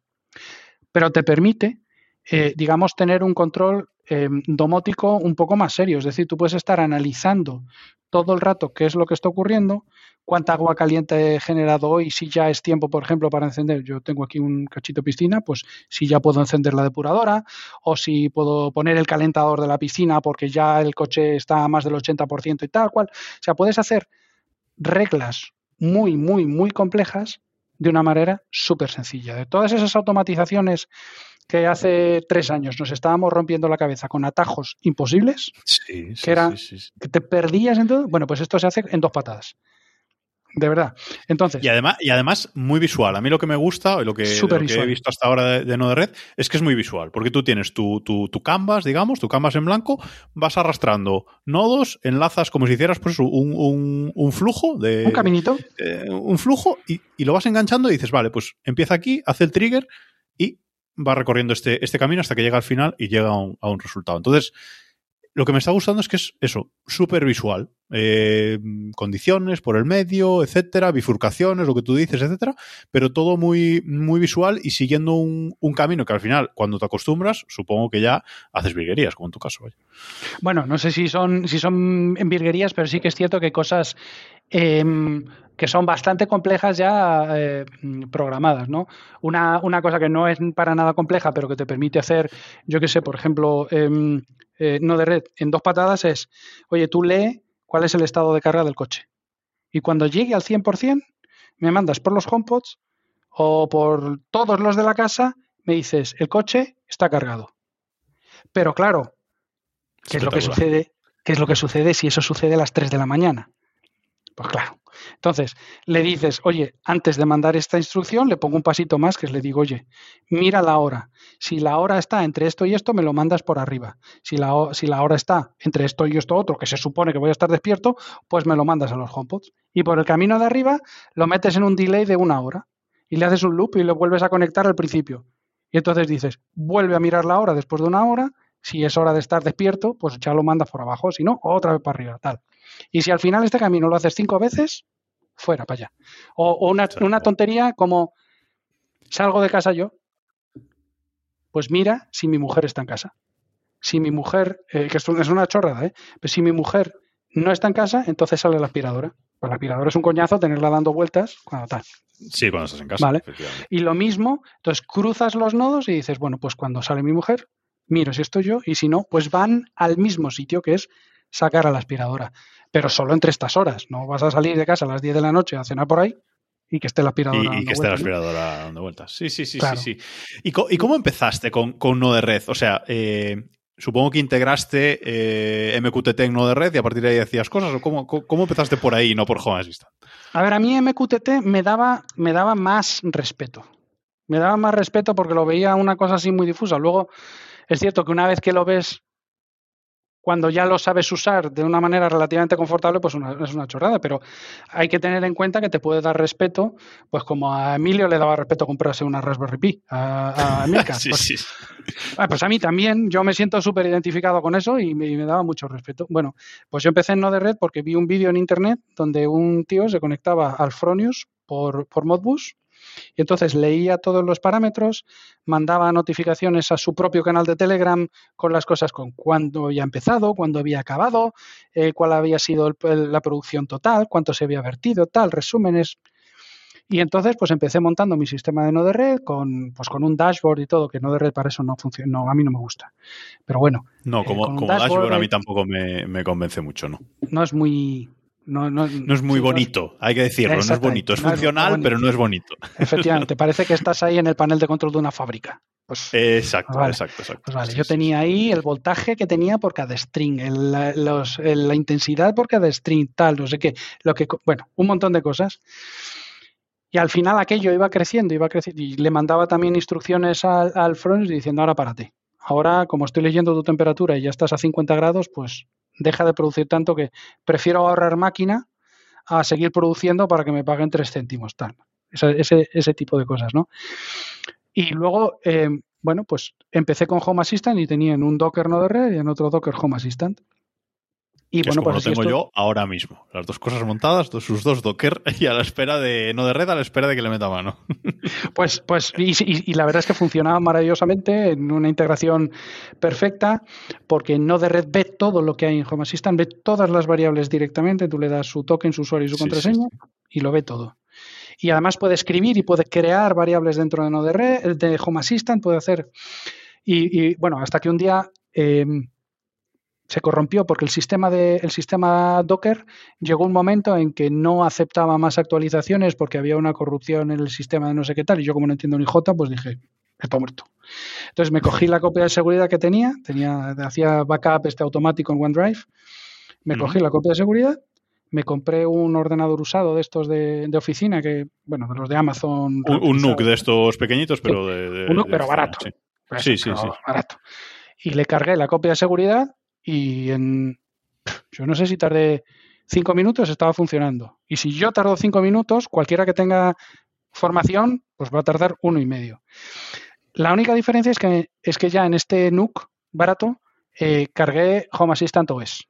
Ya no fui a Docker directamente porque había estado viendo que, realmente si solo vas a utilizar eso, luego todo lo que antes eran dockers por separados y tenía el Influx, el Grafana, el Nginx para tal, bueno, todo, toda la suite. Todo el tinglado que hay que montar. Sí, todo el pequeño geek, pues todo lo que necesita el, cuñado geek, pues ahí estaba. Y, y, me di cuenta que me faltaban todos los dockers. Todos los, y claro, todos los contenedores, pues en el sistema nuevo no estaban. Pero o casualidad que me puse a descargarlos dentro de Home Assistant con el sistema de add-ons. El supervisor este que tiene y los Exactamente. Y, tal. y, se iban creando todos los dockers. E iba cogiendo toda la configuración que tenía guardado en tal. Es que además fue tan espectacular que yo tengo toda la casa domotizada, eh, bueno, hasta hasta el punto que, bueno, que he llegado, y tengo una red Zigbee bastante poblada, tiene 70 dispositivos.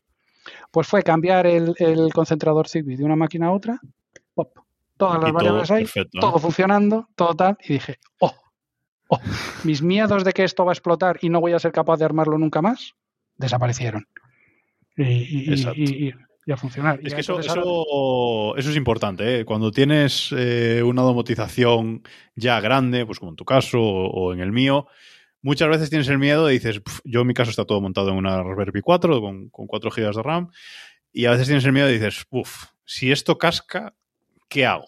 ¿Qué, ¿Qué, pasa? ¿Tengo que empezar de cero? No, hay que tener muy claro antes de empezar o incluso justo cuando empiezas dices, vale, ¿cómo voy a hacer las copias de seguridad? ¿Dónde las voy a tener? Y tener claro que si tienes la copia de seguridad, no te va a llevar nada volver a levantar todo tu, todo tu sistema sin, sin problema, ¿no? Pues te tendrás que comprar pues otra tarjeta SD porque te ha cascado, otro disco duro o incluso otra Raspberry Pi o otro ordenador, pero tú cuando lo levantes tienes la seguridad, además con el sistema de backups último que ha montado Home Assistant, que va súper bien, tienes la seguridad de que vas a levantar todo y vas a tenerlo todo otra vez funcionando. Y ese es un gran miedo de mucha gente que, que no tiene claro esto, ¿no? Y, bueno, hay que preocuparse un poquito también. Es que da vértigo, es que realmente da vértigo cuando, cuando dices, joder, es que si me voy ahora que nos hemos ido este fin de semana, si me voy y falla algo y dejo de poder ver mi casa, que ahora ya se ha convertido en una necesidad vital, pues pues realmente, primero que no falla, que Home Assistant OS a mí me parece un sistema súper robusto, más robusto que el sistema Docker administrado por un tío que no sabe nada de sistemas. ¿Vale? Que cuando alguien dice voy a levantar mis sistemas y tal, yo ya empiezo a asustarme, porque no, conozco ni la jerga. Pero sí que es cierto que, oye, tú, tú cojas, lo montas, le dices que eh, le, montas, por ejemplo, un addon, yo lo tengo, tengo casi todo en Microsoft, ¿no? Entonces, pues tengo un addon que me carga eh, los backups todas las noches, me carga el, el backup en mi, en, mi, en mi OneDrive. Y tengo allí siempre tres guardados. Los tres de los tres últimos días. y luego de vez en cuando, sí, y cuando me acuerdo, pues cojo uno y digo, y este me lo voy a guardar porque me gusta y ya está. o, cuando, o cuando acabas de hacer una, integración grande o cuando acabas de hacer una automatización que te ha costado muchísimo y dices, vale, pues este me lo guardo, que, esto si lo tengo que repetir, tal. Sí, sí, es, es, una, es una buena estrategia. Sobre todo esa automatización, ¿no? De, mira, guárdame los tres últimos que por lo menos tengo tres días ahí de, de backup y eso está, Exactamente. Y no te complicas la vida. Yo, yo quiero que, que, sepáis, los que sabéis de informática, que cuando habláis de Docker y de contenedores y de Linux, a la, a la gente normal se nos pone los pelos de punta. porque, porque realmente eso no es algo que sea user-friendly, que sea... No, no, no. Esto llegas, lo cargas en el disco duro, lo metes en el ordenador y a funcionar. Pues ya está. Pues, no, y con eso, estoy de acuerdo, ¿eh? que, no, que no lo es para nada. ¿eh? O sea, eso yo entiendo que si no tienes ni idea, o sea, montarte un Docker, incluso para mí, cuando empecé con el tema de Docker, también al principio me costó entender de qué iba la cosa, ¿no? Entonces, me imagino pues a cualquier otra, otra persona. Y es verdad que eh, Home Assistant está apostando mucho por Home Assistant OS, eh, mucho en ese, en ese lado, están metiendo muchos recursos e incluso ya vendiendo la cajita, ¿no? Eh, que es como una Raspberry Pi, es un mini ordenador, no es una Raspberry, pero un ordenador similar. Eh, te vende tu cajita con Home Assistant OS instalado y toma, te lo pongo en casa, incluso te doy el pincho Zigbee también integrado para que lo tengas ya todo directamente. Y si no te quieres complicar, es una, es una solución, vamos, espectacular. Yo eh, reconozco que es espectacular. Y Matter. Y, y, no solo, y no solo eso, sino que, que además Em, yo, como he dicho, empecé por HomeKit. Me gusta mantener em, bueno, sistemas que sean flexibles porque si pasado mañana decido que, el iPhone ya no me gusta y que quiero un Android, pues no quiero tener barreras de que es que me, he ido arrinconando yo solito tanto que ya no me puedo cambiar. No, eso, eso no, no, no, quiero. Y me puede pasar porque ahora tengo un montón de HomePods por ahí funcionando. Pero bueno, eso es una cosa que se puede vender, te compras otro y, ya está, ¿no? Pero cuando metes todo tu sistema en iCloud o tal, eso ya y entonces, una de las cosas que es más interesante es que eh, mi mujer también tiene ellos, mis hijos tienen, tienen, bueno, tienen un iPad porque todavía no tienen edad de, andar con teléfonos y tal, y ellos tienen HomeKit, que es para lo que ellos necesitan, encender una luz, apagar tal, encender el aire acondicionado, la bomba de calor, subir la calefacción, eh, bajar la persiana tal. ¿Para qué necesitan complicarse la vida con algo así? HomeKit es bonito, tú le das a los botones ahí con tu dedo gordo y funciona, ya está. Pues no tienes que hacer más. Yo, es que lo creo tienes, que, lo, tienes todo, es, es no elegir, no tener que elegir. Ya lo tienes todo. Yo es que creo que lo comentaba en, un podcast en estos casos de Home Assistant. Yo eh, decía y lo, y lo sigo pensando, digo, evidentemente para todo el tema de eh, automatizaciones eh, y cositas complejas, visualización de datos, porque Home Assistant te muestra unas gráficas espectaculares y tal, eso Home Assistant, pero yo creo que no voy a eliminar en ningún momento HomeKit por el tema de que para el control, es decir, para tú tener una aplicación de controlar cosas, creo que es mucho más bonito, mucho más visual y mucho más fácil eh, HomeKit. Pero es lo que tú dices, no renuncias a nada, porque yo entiendo que tú te has cargado ya HomeBridge y exportas todo Home Assistant o lo que quieres de Home Assistant a HomeKit directamente, ¿no? Pues eh, siento decepcionarte, pero sigo teniendo por ahí otra Raspberry con, con Homebridge. Todavía no. Porque, Todavía no has llegado ahí. Sí, no, no, pero, pero, pero fíjate, por una cosa que estoy intentando resolver, es que el videoportero es un ring eh, ah. que, que, no funciona especialmente bien, pero tampoco funciona especialmente mal, y de esa manera lo tengo metido en, en HomeKit. Y al tenerlo metido en HomeKit, tengo configurado que cuando alguien llama al telefonillo, pues se ve la imagen, puedes interactuar y además sale al lado un botón que es abrir. Es abrir que esto, que esto lo, lo, dijiste en un, en un podcast. Yo tengo un Shelly en el telefonillo. Entonces yo le digo, oye, cierra este contacto y se abre la puerta. Y es, pero no podemos esperar que eso sea algo que hagan en, que hagan en, en, Estados Unidos para nosotros, porque en Estados Unidos no ponen vallas en las casas. Entonces no necesitan abrir puertas. Claro, abres la puerta con la mano cuando recibes a alguien. Aquí esto es una necesidad más española.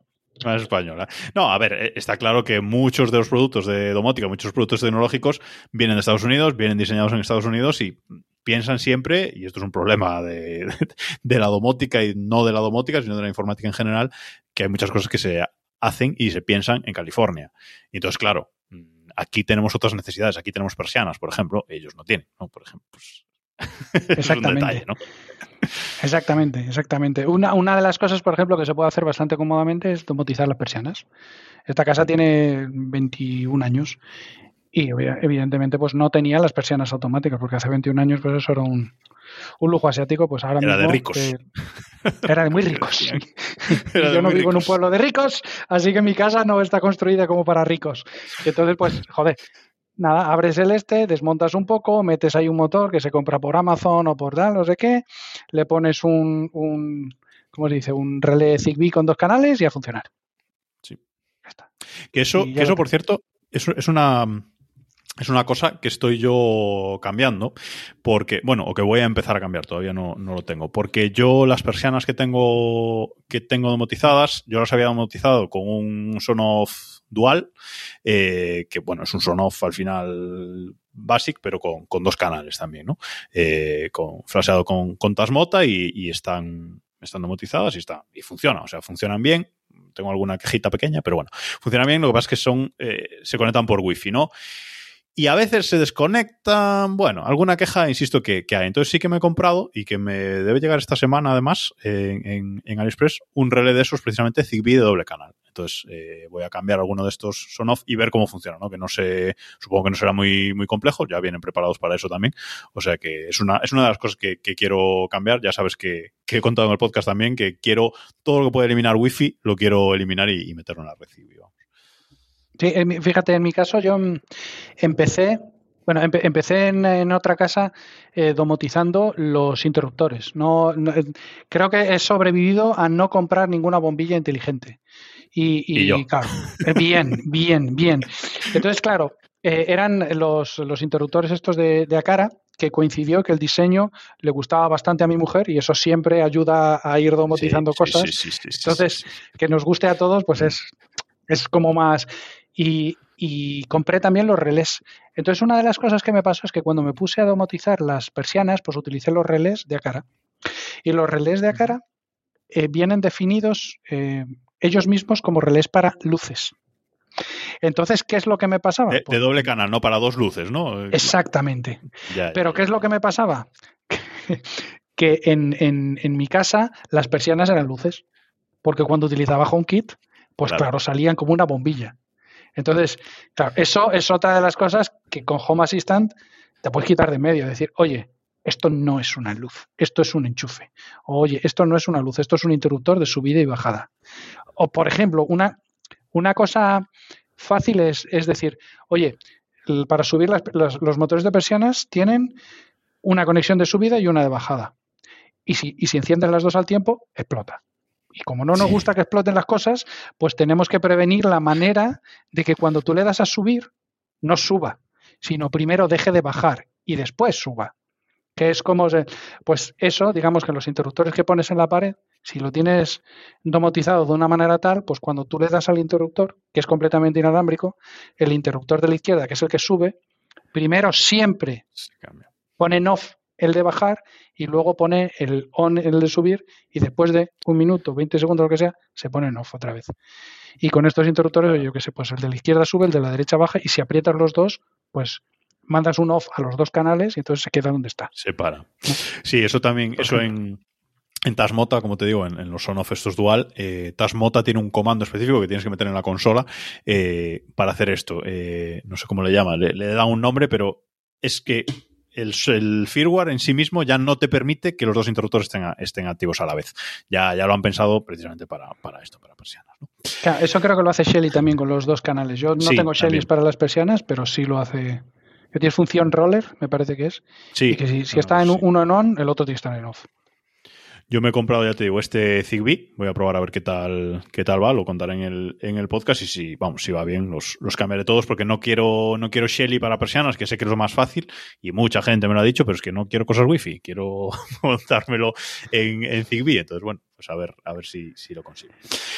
Eh, Fíjate, yo ahí entiendo por qué no quieres eh, cosas wifi. Y, eh, yo en, en, casa acabé montando una red mesh.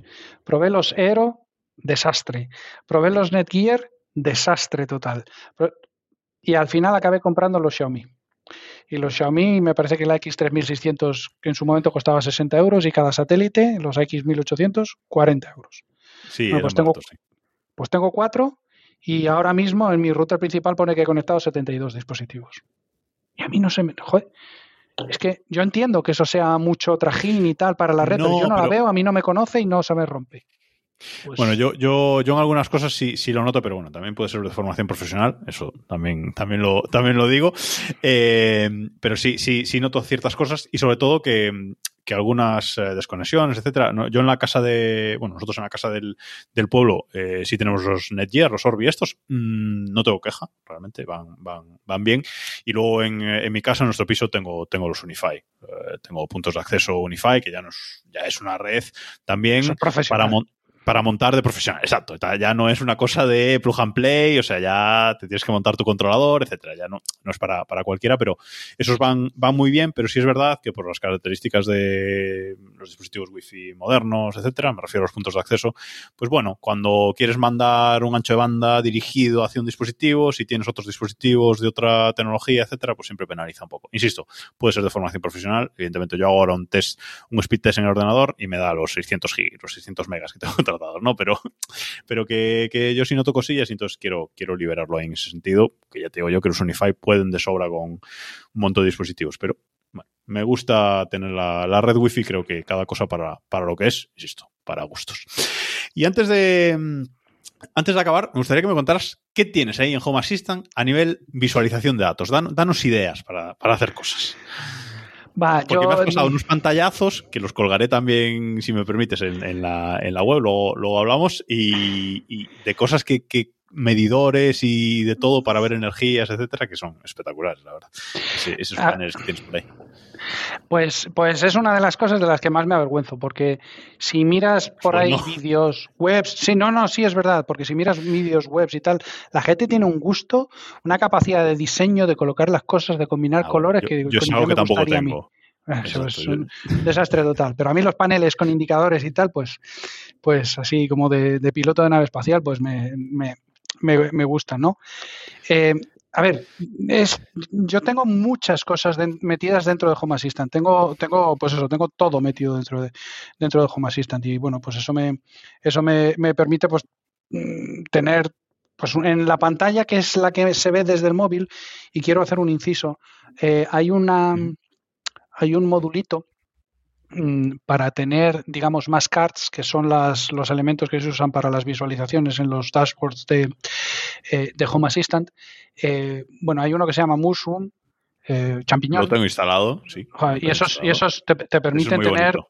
Sí, te permite tener gráficos más pequeñitos de persona normal, no de, no de heavy miope, que, que, porque son, bueno, en fin. Y esos te permiten hacer filas, columnas y tal. Entonces, bueno, pues yo en el que, en, en el que veo desde el móvil, que está hecho con eso, pues lo primero que tengo es, es quién está en casa, Luego una serie de una serie de datos del tipo de carga que está haciendo ahora las baterías, que bueno, que es una cosa más tal, pero, pero tienen tres tipos de carga cuál es la producción que llevo, bueno, cuál es la producción hasta el momento de hoy eh, fotovoltaica y cuál es la estimación de mañana, porque ya sabes que hay integraciones que les das tus coordenadas, las placas que tienes, a sí, dónde están orientadas tal, y mm. te hacen una, una estimación que me gustaría que fuese más fiable, pero bueno, menos, menos es nada, ¿no? Y luego, pues debajo tengo algunas agujitas que me dicen pues cuál es la producción en este momento, cuál es el estado de la batería, qué consumos tiene la casa, cuál es, dije antes el estado de la batería en porcentaje de, carga y luego tengo otro que es potencia de si estás entrando o saliendo y cuánta de la batería, ¿no? Y luego otro eh, que me dice cuánto estoy comprando vendiendo a la red, que ese normalmente está siempre entre 0 y menos 10. No siempre está porque digamos que el, sistema se, se, encarga de que no se compre ni se, ni se venda nada si se puede hacer otra cosa.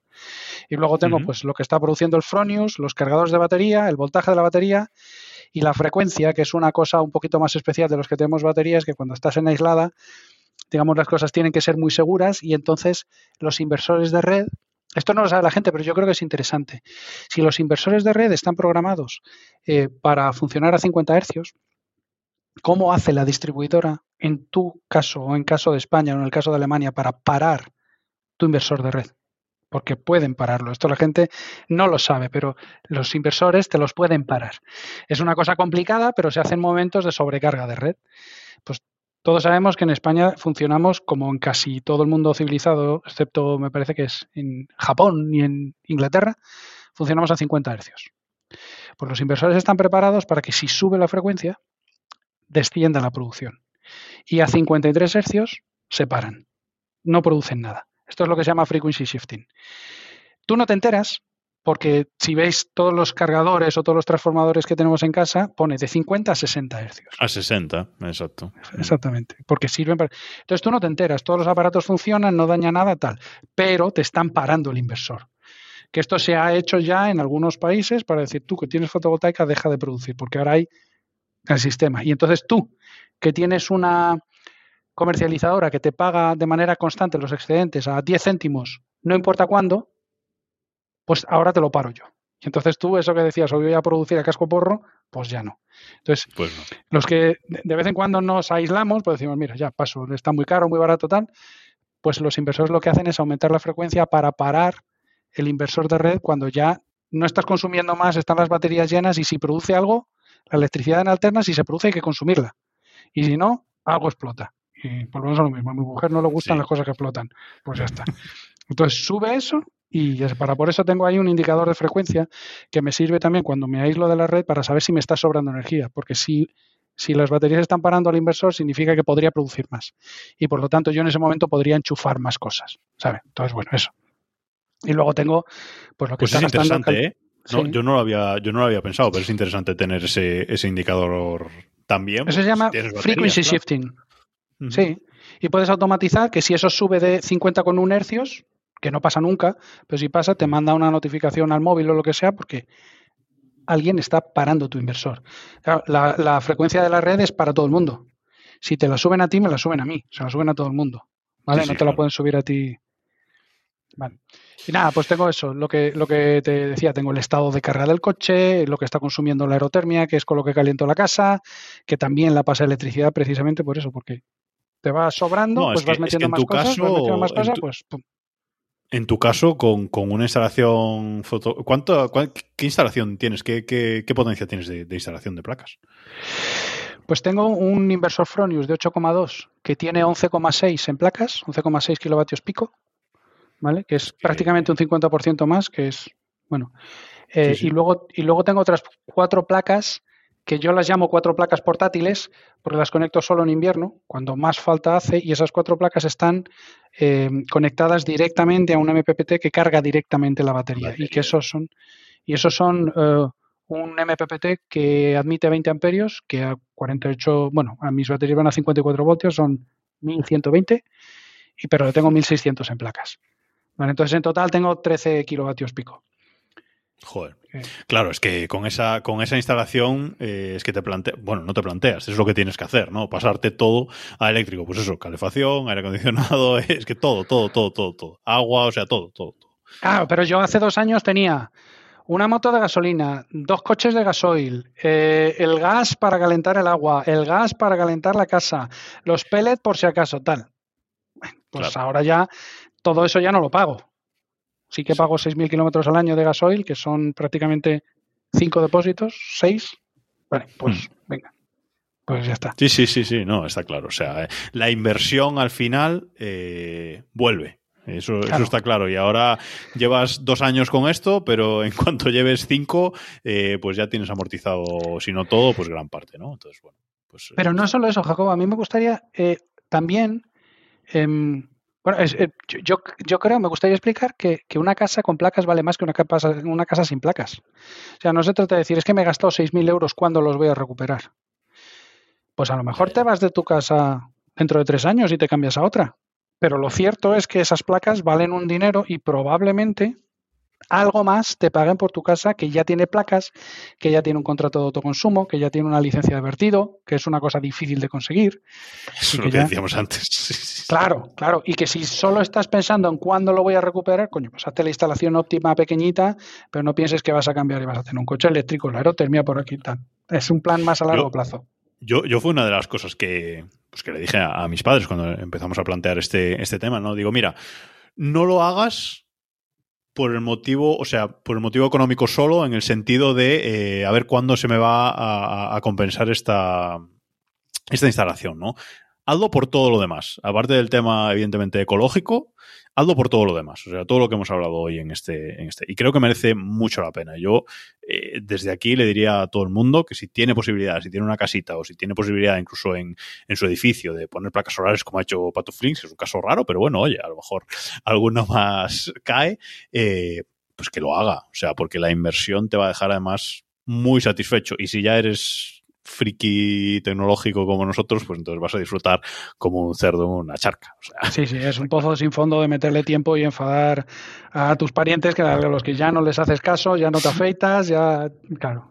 Sí, sí, sí, os, pondré, os pondré en el os pondré en el en el post de reloj.com también unas imágenes si, si Ramón me autoriza de, de, de sus de algunos flujos de, de no de red que, que, me ha pasado, que eso parece una tela de araña, que cuando te pones a analizarlo en, detalle que he estado viendo, digo, wow, es que se pueden hacer tantas cosas y que, que, no se te que se te van ocurriendo con el tiempo y dices, ¿cómo hago esto? Pues con no de red y con no y con Home Assistant. Impresionante, la verdad. Pero yo creo que hay un, hay un momento realmente que es el momento eh, más placentero, que es cuando tu, tu mujer o tu pareja eh, en mi caso mi mujer, te dice, hay algo que no está funcionando. Sí, sí, sí, sí. Claro, porque ella está, está echando de menos algo que normalmente pasa y no ha pasado. Y entonces, claro, ya no está metida en este ajo, ya tiene sus, sus cosas y se dedica a las suyas, ¿no? Y claro, eso, digamos, dice, vaya, mira, aquí tal. Y luego ya empieza a pedirte, oye, ¿podrías hacer qué tal? Oye, ¿podrías hacer...? Y normalmente sí me que pasa, se puede. Me pasa. ¿A que me sí? Pasa, me, pasa, me, pasa, me pasa, Es muy, es muy gratificante, sin duda, sin duda. Bueno, vas a ser padre dentro de poco, así que olvídate de tu vida anterior, porque eso ya es, Correcto. es, Correcto. es el pasado, pero... pero bueno, seguiremos, volverá... seguiremos robando minutos, seguiremos robando minutos todo lo que se pueda. Sí, sí, sí, bueno. sí, No, pero bueno, básicamente para responder ya muy rápidamente a tu, a tu pregunta, pues tengo el panel donde se controla todas las energías, el panel donde se controlan todas las temperaturas, las bombas de color, de, de color, de calor, la aerotermia, la caldera de gas, porque yo tengo la caldera de gas como backup. Siempre igual uh -huh. que todo, para pagando 10 euros al mes por tener un backup de gas, oye, se te puede romper algo. Imagínate liarte ahí a pasar frío porque confiaste no, no, demasiado. Claro. Claro. Y otra de las cosas que sí que me gustaría apuntar es que yo tengo todo metido en Home Assistant, pero además todo en otro sistema. Es decir, los aparatos, por ejemplo, son Daikin, pues yo tengo la aplicación de Daikin funcionando. Lo, no la uso nunca, pero la tengo funcionando. Tengo 15 aparatos Shelly, pues los tengo todos dentro de Home Assistant, pero tengo la aplicación de Shelly. El termostato de Netatmo, pues tengo la aplicación de Netatmo funcionando. Un backup siempre. Uh -huh. Una solución, sí, una, una solución por si algo falla, sí. Y, y, y, nada, bueno, luego tengo muchos automatismos, muchas cosas de si estás en casa, pues suben y bajan las persianas. Tal. Cierto, ¿cómo, cómo, cómo controlas eh, si alguien está o no en casa? ¿Usas el sistema de Apple? Supongo que no. ¿Usas la aplicación de Home Assistant instalada en todos los móviles con usuarios para cada uno? Con la, cuando se conectan los dispositivos a la Wi-Fi, ¿cómo, ¿cómo, controlas esa? Porque es una de las cosas que me pregunta mucha gente también en el tema de, de domótica, en el podcast, me pregunta mucha gente. Digo, vale, pero yo tengo iPhone, pero mi mujer tiene Android. Entonces, cuando estoy yo en casa, sí, pero cuando está ella, ¿cómo hago? ¿Cómo, cómo lo haces tú? Bueno, yo lo, he hecho de varias maneras. Eh, en mi caso, solo tenemos teléfono mi mujer y yo, pues mis hijos tienen 12 y 13 años, y yo estoy resistiendo más que otros podcasters en darles teléfono. Entonces, no estás, ahí, estás ahí en el límite ya, ¿eh? Ya, estás ya, forzando absolutamente. sí, sí, le estoy, le estoy viendo ya los dientes al dragón, pero bueno, estoy, estoy forzando. Además, es que vendiéndoles la historia de que realmente, si tienen un iPad que les sirve para todo, lo único que no pueden hacer es sacarlo de casa para hablar. pero el resto lo tienen. Todo es bueno. Em, antes eh, había un sistema, Home Assistant te permite, con una, con una integración, eh, te permite monitorizar ciertas IPs. Es decir, oye, esta IP es la de mi teléfono, yo en mi casa sí que tengo confiar en la red y por lo tanto la IP que me da siempre es la misma. Y entonces, pues sé si un teléfono está en casa o no está en casa. También tengo, y eso es lo que utilizaba antes, también tengo la aplicación de Home Assistant en el teléfono de mi mujer y en el mío. Y entonces eso funciona, eso funciona estupendamente. Y, entro siempre por HTTPS, esté dentro, esté fuera. Y entonces eso sí que funciona muy bien. Y además, Home Assistant te permite dibujar mallas en el mapa para decir, oye, yo estoy en el trabajo, mi mujer mira, sabe que estoy en el trabajo. Eh, yo, no sé, tenemos que ir a tal, no sé qué, pues yo puedo mirar y decir, bueno, pues está en el centro comercial no sé cuántos, porque tienes la malla y sabes que, bueno, te va, no, no te dice estoy en casa o no estoy en casa, te dice exactamente dónde está. Sí, ¿vale? correcto. Entonces, bueno, eso está en el, eso está en el, en el, en el sistema. Por ejemplo, si ve que los dos estamos en casa de mis suegros, pues la casa puede hacer cosas que requieren más tiempo, porque sabe que no vamos a casa de mis suegros para volver en cinco minutos pues entonces hace cosas que, requieren más que requieren más tiempo, ¿no? O por ejemplo desenchufa la calefacción o cosas de cosas de esas, ¿no? Entonces, eh, bueno, yo ahora la manera que hago es tengo instalada la aplicación de Home Assistant y a partir de ahí, pues eh, sí, yo creo, yo creo que es lo más fácil. Yo creo que eso es más fácil. Yo lo he estado probando estas, estas semanas con, con Home Assistant, también con la aplicación instalada y tal, y creo que funciona muy bien. Realmente yo, bueno, lo, lo conté en el, en el podcast, hacía tiempo que había montado Home Assistant, hace, hace años, y no funcionaba tan bien, sobre todo la aplicación de iOS no iba nada bien, pero ahora funciona, funciona perfecto y ya estoy cambiando algunas automatizaciones que usan la localización de, Apple, de, iOS directamente, eh, por la de Home Assistant, ¿no? porque creo que, además es más exacta, te permite más modularidad, evidentemente, y, bueno, hace, hace las cosas eh, bueno, yo creo que más, más fáciles o por lo menos sabes exactamente lo que, lo que estás haciendo en todo, en todo momento, dónde está cada uno, etcétera. Entonces, bueno, creo que, creo que funciona bien. Por eso te preguntaba, ¿eh? por si, usabas tú esa, esa, parte, porque veo que, funciona bastante bien y, es lo que voy a empezar a usar. Sí, funciona muy bien y además te permite, como te digo, definir geovallas y que, por ejemplo, cuando yo salgo de, de donde está la oficina de mi empresa, pues le mando un mensaje a mi mujer o le digo, oye, ya está saliendo. sí, también, que a mí mi privacidad me importa mucho, pero con mi mujer no. Entonces no me parece que es una comodidad, no sé, no, no tengo no tengo problema que sepa dónde estoy, cuándo voy, cuándo vuelvo. Para mí también, ¿eh? Yo también, nosotros también compartimos la ubicación en todo momento a través de la aplicación Buscar de, Apple aparte y, bueno, en nuestro caso no hay ningún problema. Entiendo que cada relación es un mundo, pero para, para mí, en esto sí que opino, opino exactamente igual. Es una comodidad, claro que sí. Es una comodidad total. Si no respondes, si no, si hay algún problema, si lo que sea, pues bueno, pues tienes la tranquilidad de, siempre ver dónde, dónde está la otra persona. Exactamente. Bueno, pues si te parece lo vamos a dejar aquí. Casi dos horas de, podcast. Creo que ha dado para, para mucho. Muchísimas gracias por, venir aquí. Mm, creo que te voy a volver a llamar cuando, pues cuando esté lo de las placas solares instalado y funcionando, cuando tenga Home Assistant más avanzado, etcétera. Creo que, nos volveremos a juntar en unos meses, eh, cuando la niña me, deje un rato, para, para, comentar. entonces.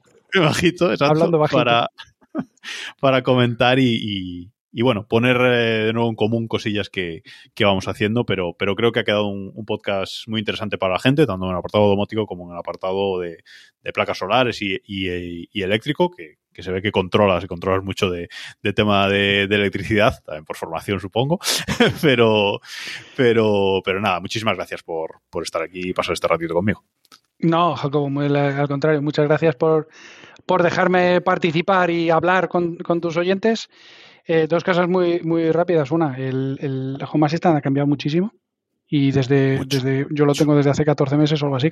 hace 14 meses era un sistema árido terrible y ahora es un sistema mucho más, mucho más user friendly. Y el, lo, lo, segundo es que nada, que ha sido un verdadero placer, que lo que haga, lo que haga falta y que, y que bueno, pues hablaremos y que cuantas más cosas integremos, pues más, más divertido y más tiempo perdemos con esto. Pues estamos en, contacto, insisto. Muchas gracias por, gastar este tiempo conmigo. Estamos en contacto por Telegram, vamos hablando por, por ahí, cosas que vayamos descubriendo y, vayamos, vayamos haciendo para, nuestra domótica de, de nuestras casas. Muchísimas gracias a los oyentes gracias por aguantarnos aquí casi, casi dos horas y nada, ya sabéis que cualquier comentario, pues eh, tanto en el, en el blog, desde reloj.com, como en el grupo de Telegram, t.me barra desde reloj, que ahí salen muchísimas cosas. No sé si estás en el grupo, Ramón, creo que sí.